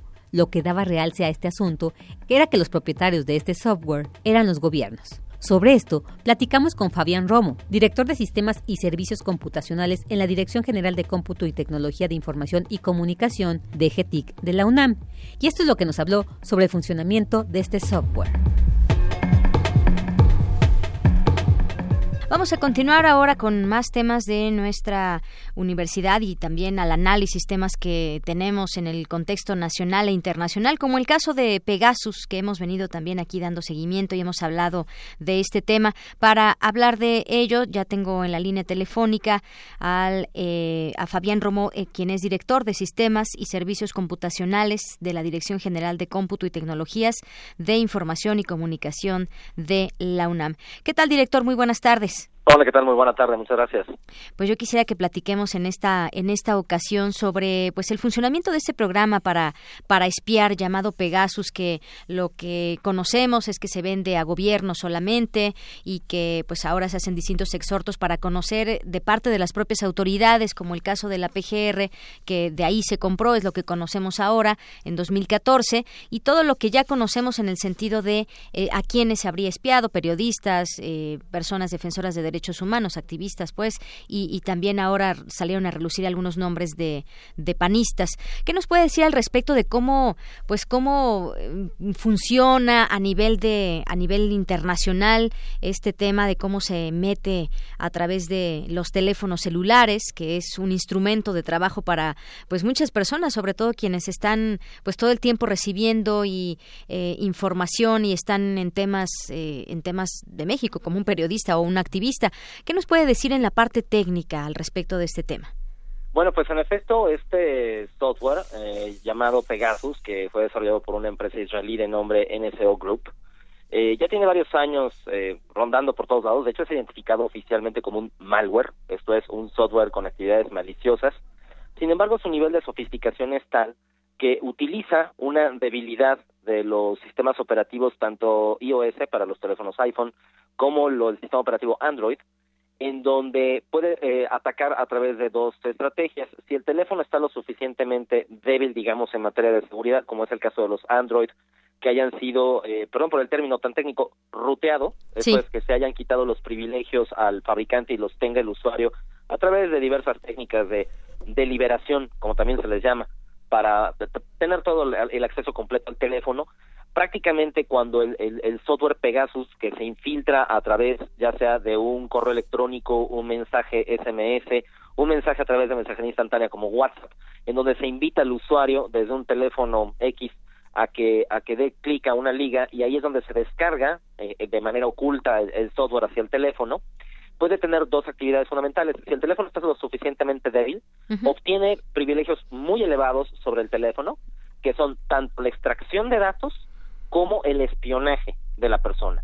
Esto es, hace un monitoreo permanente tanto de las conversaciones como de las aplicaciones de mensajería instantánea, eh, toma el control prácticamente desde un servidor remoto que a través de lo que se conoce como la, Internet obscura, esto es, eh, ocultándose para no ser rastreado, esos servidores en algún lugar del mundo lo que están haciendo es jalar toda la información del dispositivo, eh, obviamente obtiene todos los privilegios del control del dispositivo, puede hasta borrarlo o inducir otro tipo de información, puede tomar capturas de lo que está sucediendo en la pantalla, de lo que se está mostrando al usuario, y por supuesto, con todo esto tiene acceso a toda la lista de contactos, mensajes de texto, la historia de la navegación de, en Internet del usuario, las aplicaciones que tiene instaladas, con quién se comunica, qué llamadas realiza, etcétera. Así es. Fabián, justamente aquí, perdón que te interrumpa, quisiera preguntarte sobre el tema de las aplicaciones. Muchas aplicaciones nos piden justamente eso, eh, tener acceso a fotografías, al micrófono, a, eh, archivos multimedia y demás. ¿Es algo parecido o es algo completamente diferente? Porque me imagino que las aplicaciones, pues por lo que sabemos, lo, utilizan para temas más bien comerciales y cuáles eh, son las páginas más visitadas por parte del usuario y así hacer también un tema de marketing. ¿Esto qué tan diferente es a lo que hace Pegasus? Eh, esto que comentas es algo muy importante porque en realidad yo sé que con lo que voy a decir algunas personas les podría entrar un síndrome de cierta paranoia, pero eh, eh, es, la verdad de las cosas. O sea, todas nuestras actividades en el teléfono inteligente le están sirviendo a alguien como información valiosa para algo. Desde las redes sociales, las redes sociales mucha gente dirá pues que son hermanas de la caridad Facebook o algo para que me den el servicio y no me cobren nada. Y claro, hay ciertos niveles de servicio con otro tipo de aplicaciones que ya cobran. Pero el servicio básico, el Twitter y todas esas cosas, no, no cobran, ¿no? No. Ahí hay toda una, toda una monetización, digamos, de, de la información que genera el usuario, incluso desde dónde está posicionado, cuál es su red social de contactos, lo que está en su libreta de direcciones, qué tipo de mensajes envía, todo eso en cierto grado está siendo monitoreado por todas estas aplicaciones, pues aparentemente benévolas, ¿no? Sin, sin mayor daño, porque le están sirviendo a esas empresas para lo que se conoce hoy como el Big Data, hacer analíticos con todo ese volumen inmenso de datos que genera la humanidad con sus teléfonos inteligentes y entonces saber las tendencias desde movimientos sociales, por ejemplo, hasta pues cuál es el juguete del momento, cuál es este el, programa de televisión más visto, eh, si realmente están viendo un partido de fútbol o no, qué tipo de comerciales o de productos presentarle al usuario, etcétera. Digamos que ese es el uso más, digamos, sin, sin, sin daño, más que el hecho de inundarse de publicidad y luego correos que uno no pidió, etcétera, etcétera. Pero con esto que comentas, en efecto, hay muchas aplicaciones, particularmente en el sistema Android, que simple y sencillamente piden acceso a la lista de contactos y a la posición en el GPS y hacer llamadas telefónicas y resulta ser que es una aplicación para este no sé, identificar si el siguiente camión llega pronto, ¿no? Y eso que tiene que ver con mi lista de contactos, ¿no? Entonces, sí debemos de tener mucho cuidado con eso. Pero la aplicación de la que estamos, bueno, este, este software del Pegasus del que estamos hablando, eh, eh, va mucho más allá, porque ahí sí la información es utilizada para literalmente una rutina de espionaje, ya no se trata tanto de analizar cuál es el comportamiento del usuario, no solo eso, sino también de quienes le rodean, y con ello, pues, tomar cierto tipo de acciones. Así es, es, eh, es decir, ya es una vigilancia, digamos, eh, extrema, pero ¿y, de qué manera? O sea, es la, la, pregunta también que de pronto nos hacemos, ¿cómo pueden acceder a incluso el micrófono, la, la cámara propia del teléfono para ubicar, eh, pues, dónde nos encontramos? Digo que a final de cuentas, si traemos eh, prendido esta, este tema de la ubicación, pues ya podemos hacer esta consulta muy sencilla de dónde, hasta nosotros que vamos con el teléfono, dónde nos estamos desplazando, pero esto es con fines completamente pues intereses particulares que no, no sabemos hasta el momento cuando se espía a un periodista esto qué significa, pero pues es un tema de control ya más allá de, de, lo que damos a las aplicaciones, que a través de esta vía pues ya se, se va un montón de información de todos nosotros eh, cuando decimos que sí a una aplicación. En este caso, pues es eh, como, como decías, tomar el control completo del teléfono. Así es, y esto como te lo mencionaba al inicio se da particularmente en aquellos teléfonos que por ejemplo no han sido actualizados, ya sea porque es una versión muy vieja del sistema operativo y el teléfono ya no soporta una versión más reciente. Eh, yo sé que esto es una cadena y una secuencia de estar compre y compre teléfonos, de actualizándose y todo lo demás, porque si no, cuando uno ya tiene un iPhone 1, no sé quién todavía sigue usando, seguramente alguien seguirá usando un iPhone de la primera generación, pues prácticamente ya no le puede poner los últimos sistemas operativos y está sujeto a muchos riesgos de seguridad. Pero hablabas también del Android, ¿es más seguro el, el iOS, el iOS? Es, eso es parte de un cierto mito, de si es más seguro o no. En realidad, con este tipo de aplicaciones, ante este tipo de, de, de, de, exploits, como se le llama técnicamente, que, explotan vulnerabilidades de los sistemas operativos, ya prácticamente no hay diferencia entre si uno es más seguro o no. en, el nivel intermedio que tú mencionabas, este de las aplicaciones que uno decide que instala y que dice, bueno, cuesta 30 dólares, pero hay una versión gratuita siempre y cuando yo acepte publicidad y demás, que es también un método de hackeo muy común. Este, pues bueno, casi siempre donde se presenta es en los sistemas operativos Android, porque Apple es mucho más estricto en cuanto a la revisión de las aplicaciones y por tanto su publicación en la tienda de aplicaciones. Google no tanto. Y además hay una variable que es muy importante, por esto que tú mencionas, que los usuarios deben de tener el cuidado en los dispositivos Android, que es en la configuración del dispositivo hay una opción en la parte de seguridad que dice permites instalación de aplicaciones de eh, tiendas desconocidas o de orígenes desconocidos eso es bueno para quienes, por ejemplo, desarrollamos aplicaciones, hacemos software y estamos probando algo. ¿En dónde dices que se encuentra esto? En la parte de en, en opciones, en la configuración, settings, pues, del teléfono. Sí. Y dentro de ello, en la parte de seguridad. Muy bien. Y ahí se encuentra esa opción que dice si se permite o no la instalación de, fuentes desconocidas.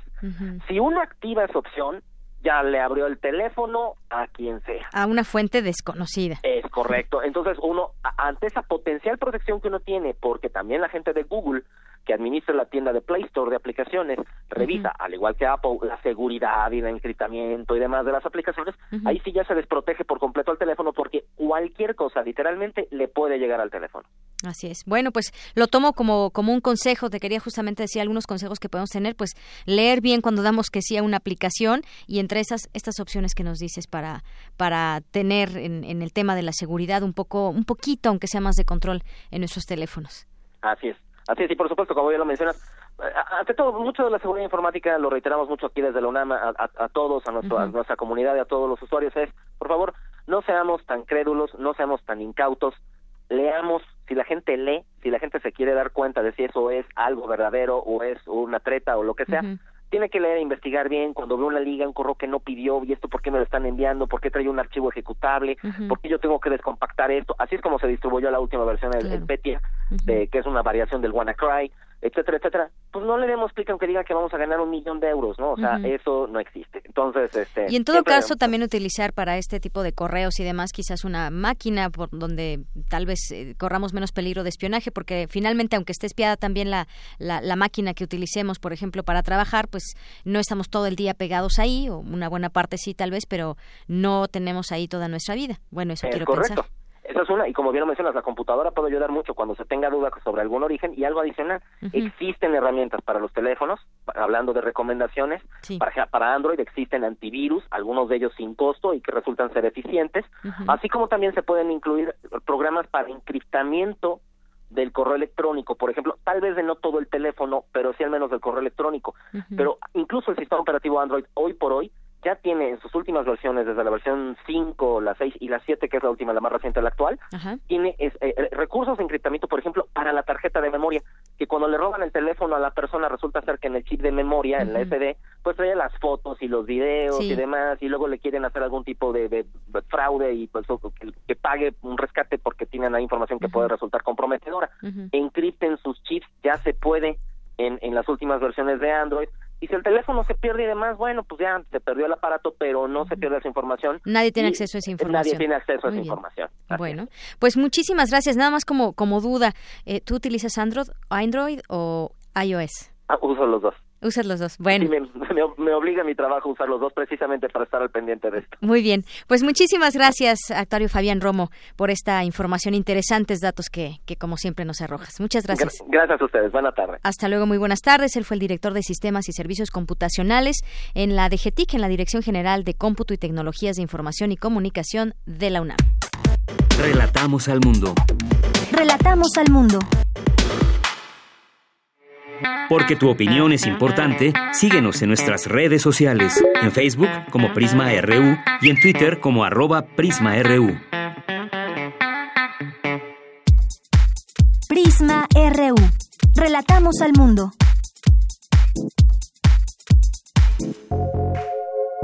Colaboradores RU. Arte. Arte.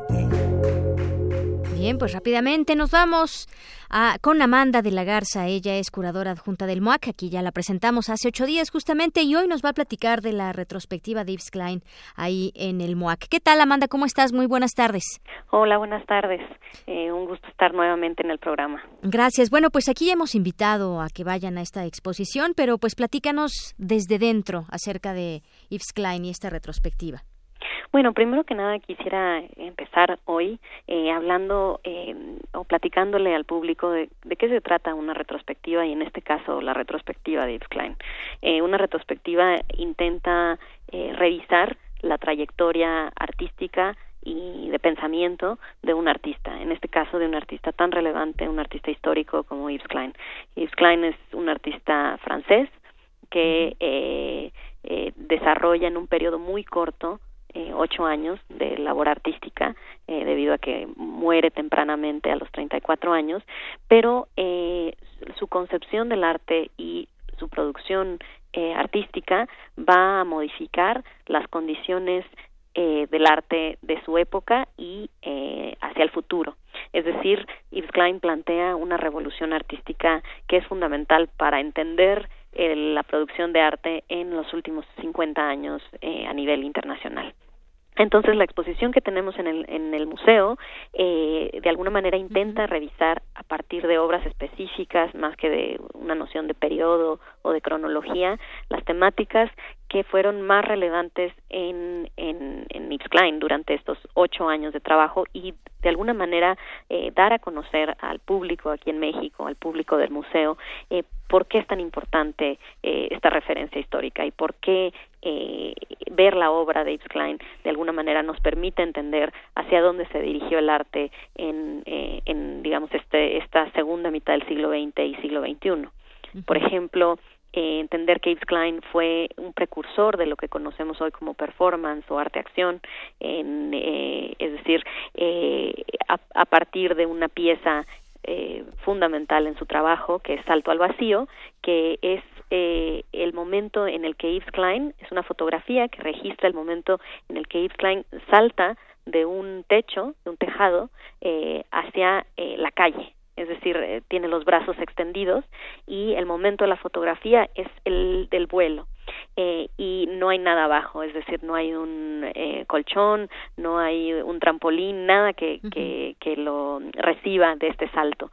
Entonces, esta fotografía se ha vuelto icónica eh, en el sentido de que eh, condensa en gran medida algunos de los planteamientos que tenía Yves Klein sobre eh, sobre el performance uh -huh. o sobre esta acción artística, por ejemplo. Claro, y es que pues también eh, según leo el propio curador de esta exhibición pues eh, quiere o describe a Klein como un creador que siempre intentaba hacer cosas nuevas y además adelantado en su tiempo. Esto es parte de lo que podemos ver en este museo ahí en la UNAM que estará hasta febrero, ¿verdad, Amanda? Sí, eh, vamos a estar abiertos eh, hasta el inicio del próximo año, uh -huh. entonces todavía eh, hay varios meses en eh, que el público puede ir a, ver la, la, muestra, hay también un conjunto de obra muy importante que describe, digamos, o más bien eh, relata a partir de las obras que están exhibidas el periodo azul de Yves Klein, que en ese sentido aborda uno de los problemas fundamentales del arte, de la pintura, ¿no? que es el problema del color por un lado, y de la relación, por ejemplo, entre abstracción y figuración. eh, y eh, pues Yves Klein y la publicidad también de la exposición habla precisamente del azul. Entonces la exposición intenta dar cuenta por qué el azul, en el sentido de eh, no el azul en sí mismo, sino el azul como el color que condensa conceptos fundamentales eh, para Klein, es decir, el concepto del vacío, porque es un tipo de azul que no tiene dimensiones, es decir, es un, un, un pantone de azul que fue patentado por Yves Klein y se llama el International Klein Blue. Es un tipo de, de, color que, eh, digamos, que creó por decirlo de alguna manera, Yves Klein, es decir, que no el pigmento no, no, no es modificado en términos de su, eh, su potencia lumínica a partir de los aglutinantes químicos que, empleaba Yves Klein. Muy bien, pues vayamos a conocer también este azul de Yves Klein. Pues muchísimas gracias, Amanda de la Garza. Te esperamos el siguiente martes para seguir platicando de arte, para seguir platicando de algún otro tema que nos traigas aquí a este programa de Prisma RU. Muy bien, muchísimas gracias y nos vemos la próxima semana. Claro que sí. Hasta luego. Hasta luego. Amanda de la Garza, curadora adjunta del MUAC. Relatamos al mundo. Relatamos al mundo.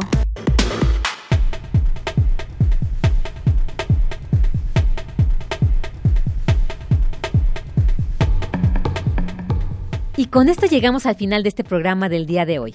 Esperamos que nuestra compañía haya sido de su agrado. Concluimos con música de Leica Mochan lo dejamos con Ollito de su disco Trenzados.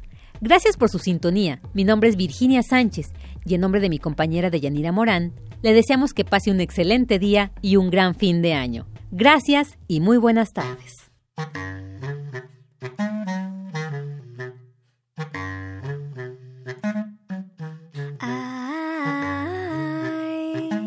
un hoyito en la pared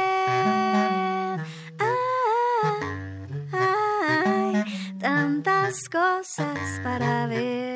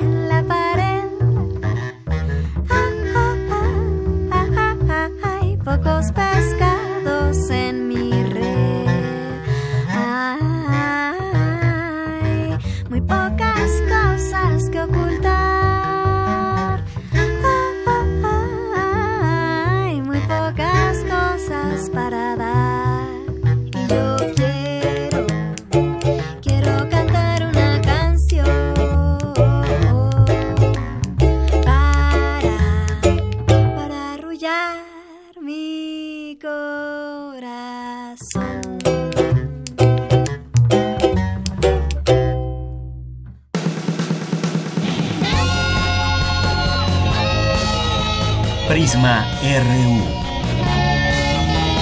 Relatamos al mundo.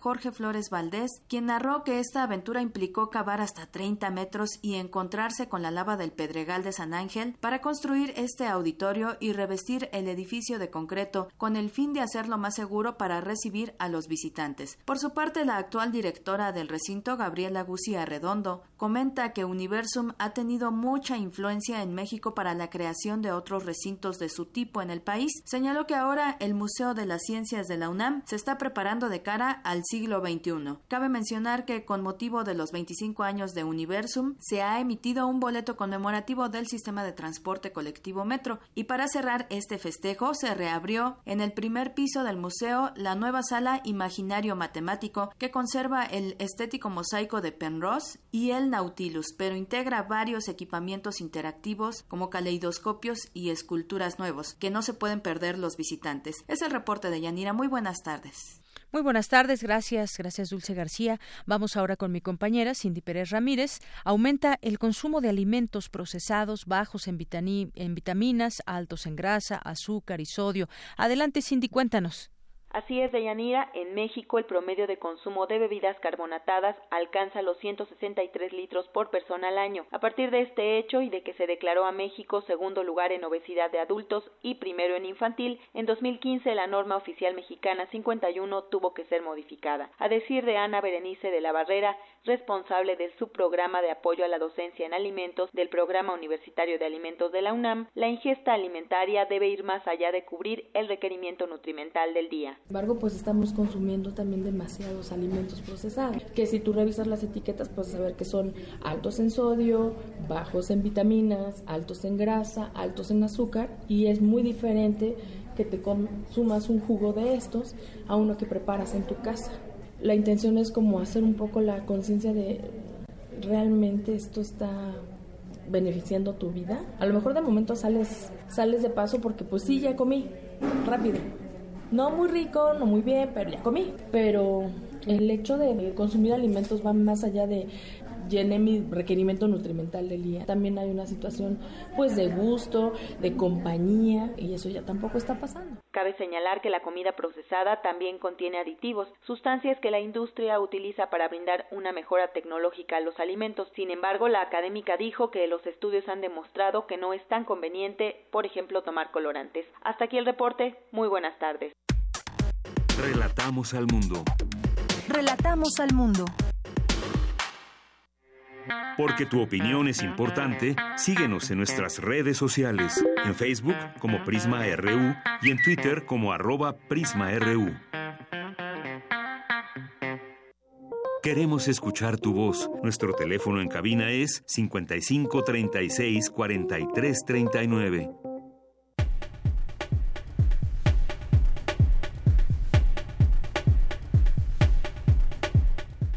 Bien, continuamos en este espacio de Prisma RU de Radio UNAM y como le habíamos adelantado también eh, al arranque de este programa, platicaríamos con Carlos Eduardo Díaz, que es licenciado en periodismo por la Escuela de Periodismo Carlos Septién García, ha explorado la poesía, el cuento y el ensayo histórico y este libro que tengo en mis manos es fruto de sus investigaciones a lo largo de más de 20 años que lo han llevado a escribir artículos y dictar conferencias sobre el tema.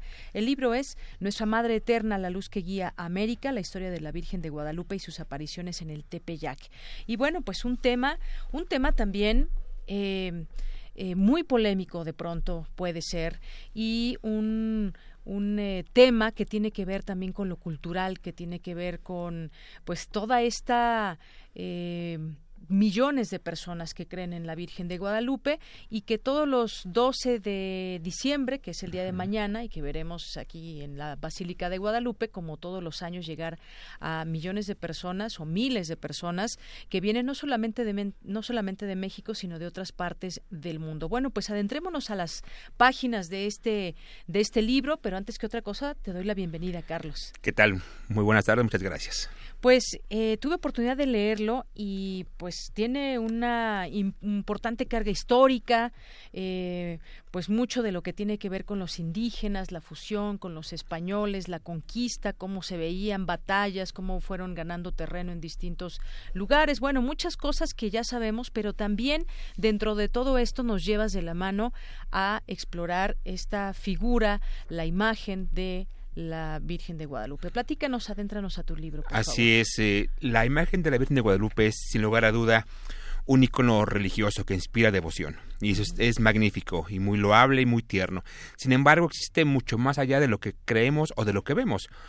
Yo para, para hacer este, este libro, que yo lo considero un, un gran reportaje, en el contexto, precisamente en el tratar de adentrarnos o ponernos en el lugar en el que estuvieron los mexicas, que fueron quienes vieron originalmente la imagen, para poder imaginarnos o tener la certeza o más o menos acercarnos a esa visión de qué fue lo que vieron o específicamente a quién vieron en esta imagen y sobre todo qué es lo que entendieron al escuchar las narraciones de la aparición que hoy conocemos en el documento llamado Nican Mopowa.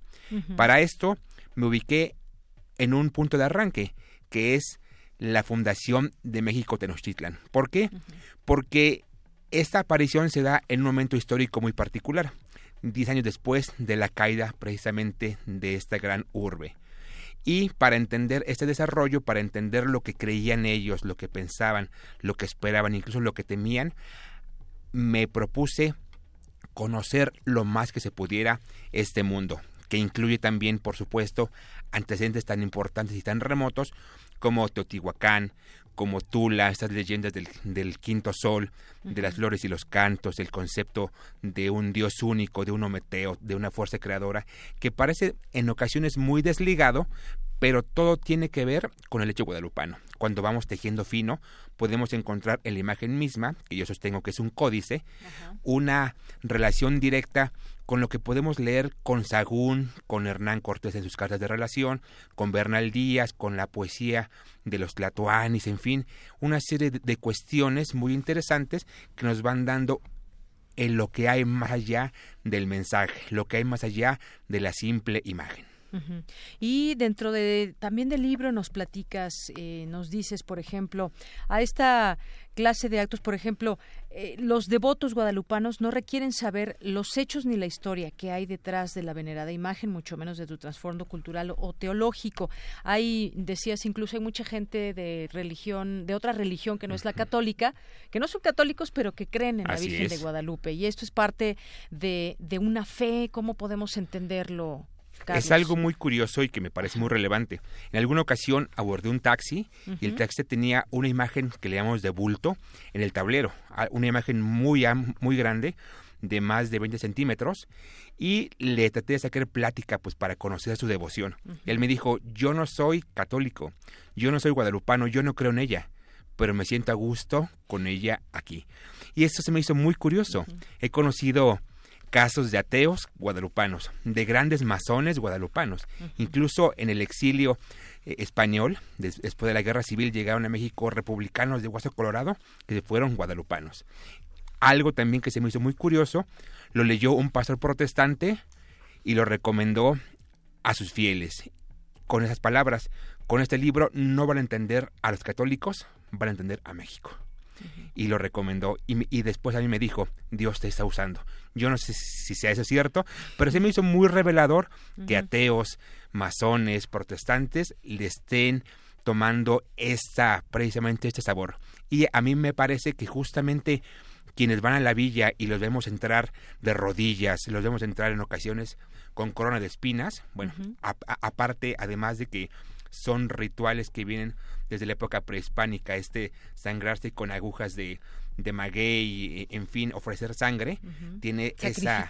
Así es, tiene esta connotación histórica, también lo hacen como esa entregarse sin preguntar. Eso es justamente la devoción, entregarse a una experiencia mística sin necesidad que la razón esté detrás de este aspecto. Así es, y también, eh, pues no solamente es un tema religioso, sino también cultural, que es parte de lo que nos estás justamente explicando, toda esta idea de, de, la imagen guadalupana, muchas veces, pues simplemente es esa, es esa fe, esas ganas de creer, eh, más allá de, de, de, la parte de investigación, de creer, porque mira, en el libro pues nos hablas una buena parte, como tú dices, desde que inicia México Tenochtitlán y después, pues qué viene, qué viene ya cuando, cuando está pasando la conquista, durante el momento en que se hace la primera aparición, que es un 9 de diciembre de 1531, exactamente, y a partir de ahí empízanos a contar un poco qué es lo que tú cuentas en este libro con respecto a estas apariciones, que es ahí un punto medular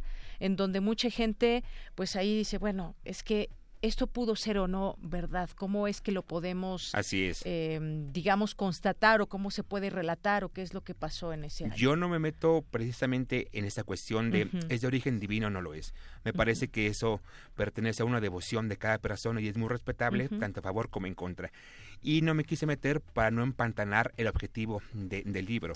Si nosotros vamos a la basílica vemos una imagen que la podemos ver en multitud de objetos, de lugares, hasta en llaveros, en calcomanías, en invitaciones. Está presente, es una presencia que nos acompaña y nos ha acompañado a lo largo de la historia y sin la cual el México contemporáneo no se entendería del modo que es ahora.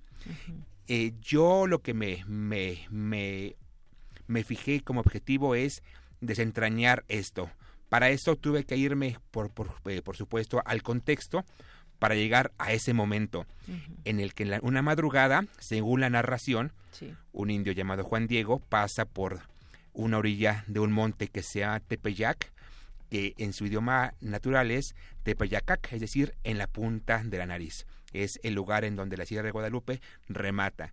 Y sucede algo muy curioso. Escucha cantos. Estos cantos que lo pongo al principio del libro son una manera por su armonía de que concibían a Dios, la presencia de Dios por su belleza. Y días después va a tener como pruebas flores, es decir, cantos y flores para mí son un elemento elemental en todo el acontecimiento guadalupano porque In in es decir, en flor y en canto, era un difracismo, una construcción verbal que los mexicas utilizaban para acercarse a esta gran eh, dualidad creadora, a este Dios único en el que creían, de donde todo emanaba y a donde todo regresaba. Entonces, al escuchar cantos, al ver flores, no hubo necesidad de explicaciones.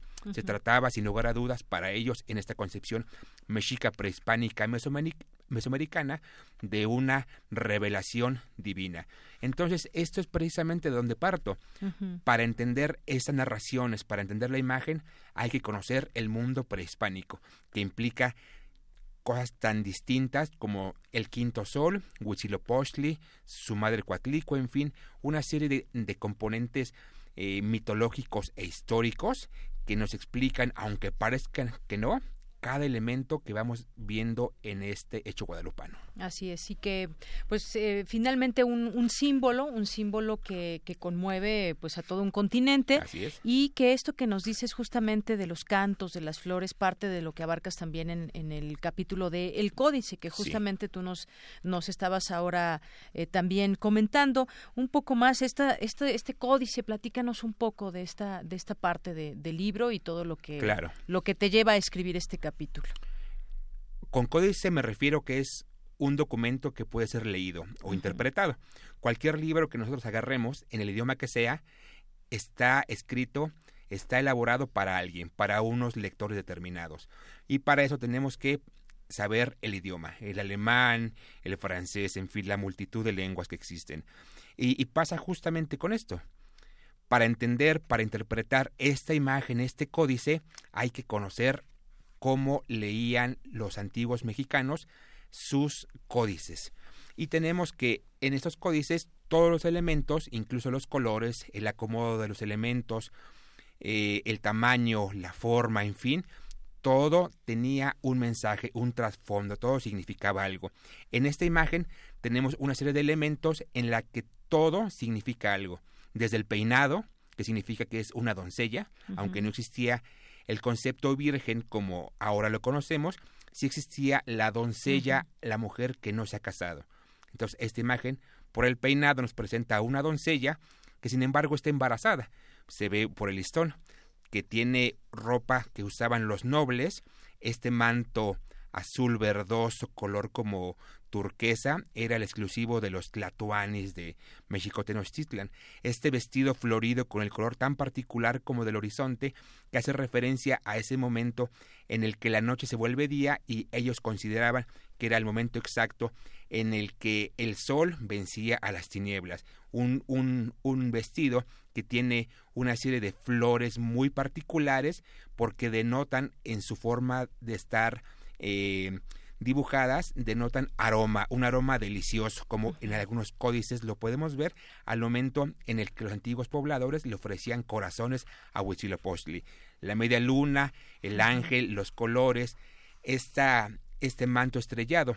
Algo muy curioso es que al igual que en el Templo Mayor, que ahora podemos ver las ruinas junto a la catedral, eh, estaban ahí dibujadas o representadas los tres niveles del universo en el templo, el inframundo, el mundo comatual de donde partían las cuatro divisiones de la ciudad de Tenochtitlan y en la cima la dualidad, el lugar del Ometeot, estas dos capillas.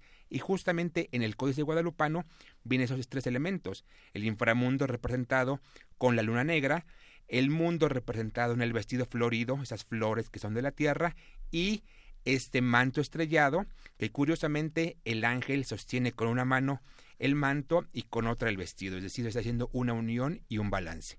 Hay una serie de elementos en las que todo tiene que ver, incluso el zapato que se le ve la punta ahí, algo significa, y es lo que voy tratando de, de explicar en este libro.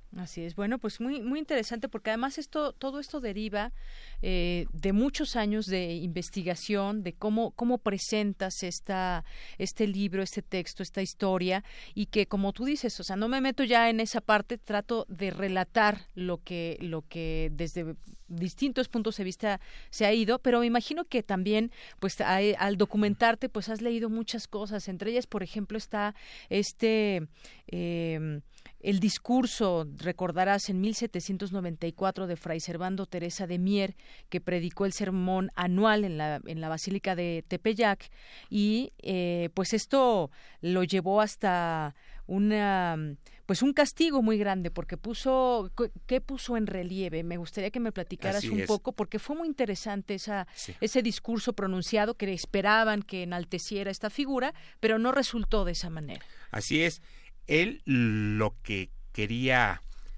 dar, a entender era que el manto guadalupano le había pertenecido a un apóstol, a un discípulo de Jesús, en ese caso Santiago, que le había traído al momento de evangelizar, en ese momento en el que Cristo les dice vayan por todo el mundo, se suponía que los apóstoles lo habían tomado literal y se habían ido por todos los ángulos del planeta posibles, y este apóstol había llegado acá, había traído su capa, y esa era la capa pero al momento de decir esto, la iglesia lo, toma por otro lado y está negando un hecho de origen divino. Ajá, o sea, negaba ese que había aparecido en el manto de Al ser el manto de un apóstol, significaba que no había sido de origen divino. Y por ahí era el problema. Tratando de él de echarle porras, se metió un autogol o a la iglesia misma. Sin embargo, bueno, hay que poner todo en contexto. Este discurso fue previo al inicio de la gesta de independencia, unos meses antes, unos años antes, y bueno, tenemos una separación de aproximadamente 300 años, que es como si ahorita comenzáramos a hablar de cuestiones que pasaron en el siglo XVII, por ejemplo. En fin, eh, hay que poner todo en contexto que no deja de tener sus, eh, su importancia y sus curiosidades. Pero, sin embargo, también eh, podemos ver este este matiz político y social que el manto ha tenido a lo largo del tiempo. No fue gratuitamente que el cura Hidalgo haya usado el estandarte para levantar literalmente a la indiada en contra de los españoles, ni que Morelos haya mencionado a la guadalupana en su documento de sentimiento de la nación, ni que en diferentes épocas hayan utilizado precisamente el estandarte hasta ahorita la imagen. El día de mañana un candidato se va a a, registrar como aspirante a la presidencia. Entonces, este simbolismo sigue tan vigente y tal vez mucho más gracias a estas modas de cuídame porfis, en fin. De la, una virgencita que salió en, sí, que digamos, en, esta, caricatura. En caricatura muy, muy bonita, muy entrañable, y que la gente lo usa y sigue presente de un modo u otro, pero eso quiere decir que algo nos sigue transmitiendo. Así es, visto desde este punto de vista como un símbolo que no ha, que no ha, no se ha logrado, digamos, desvanecer a lo largo del tiempo.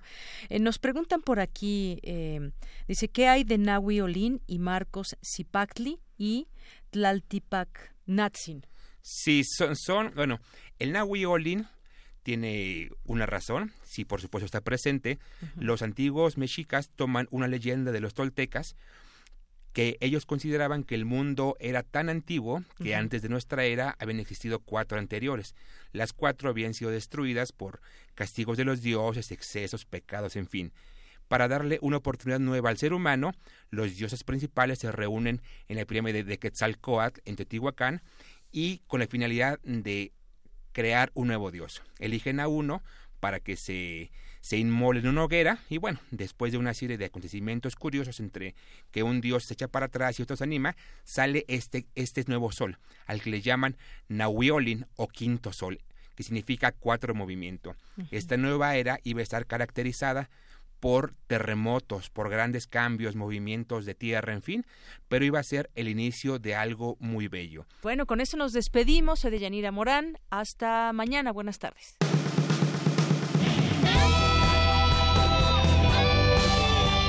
Prisma RU. Relatamos al mundo.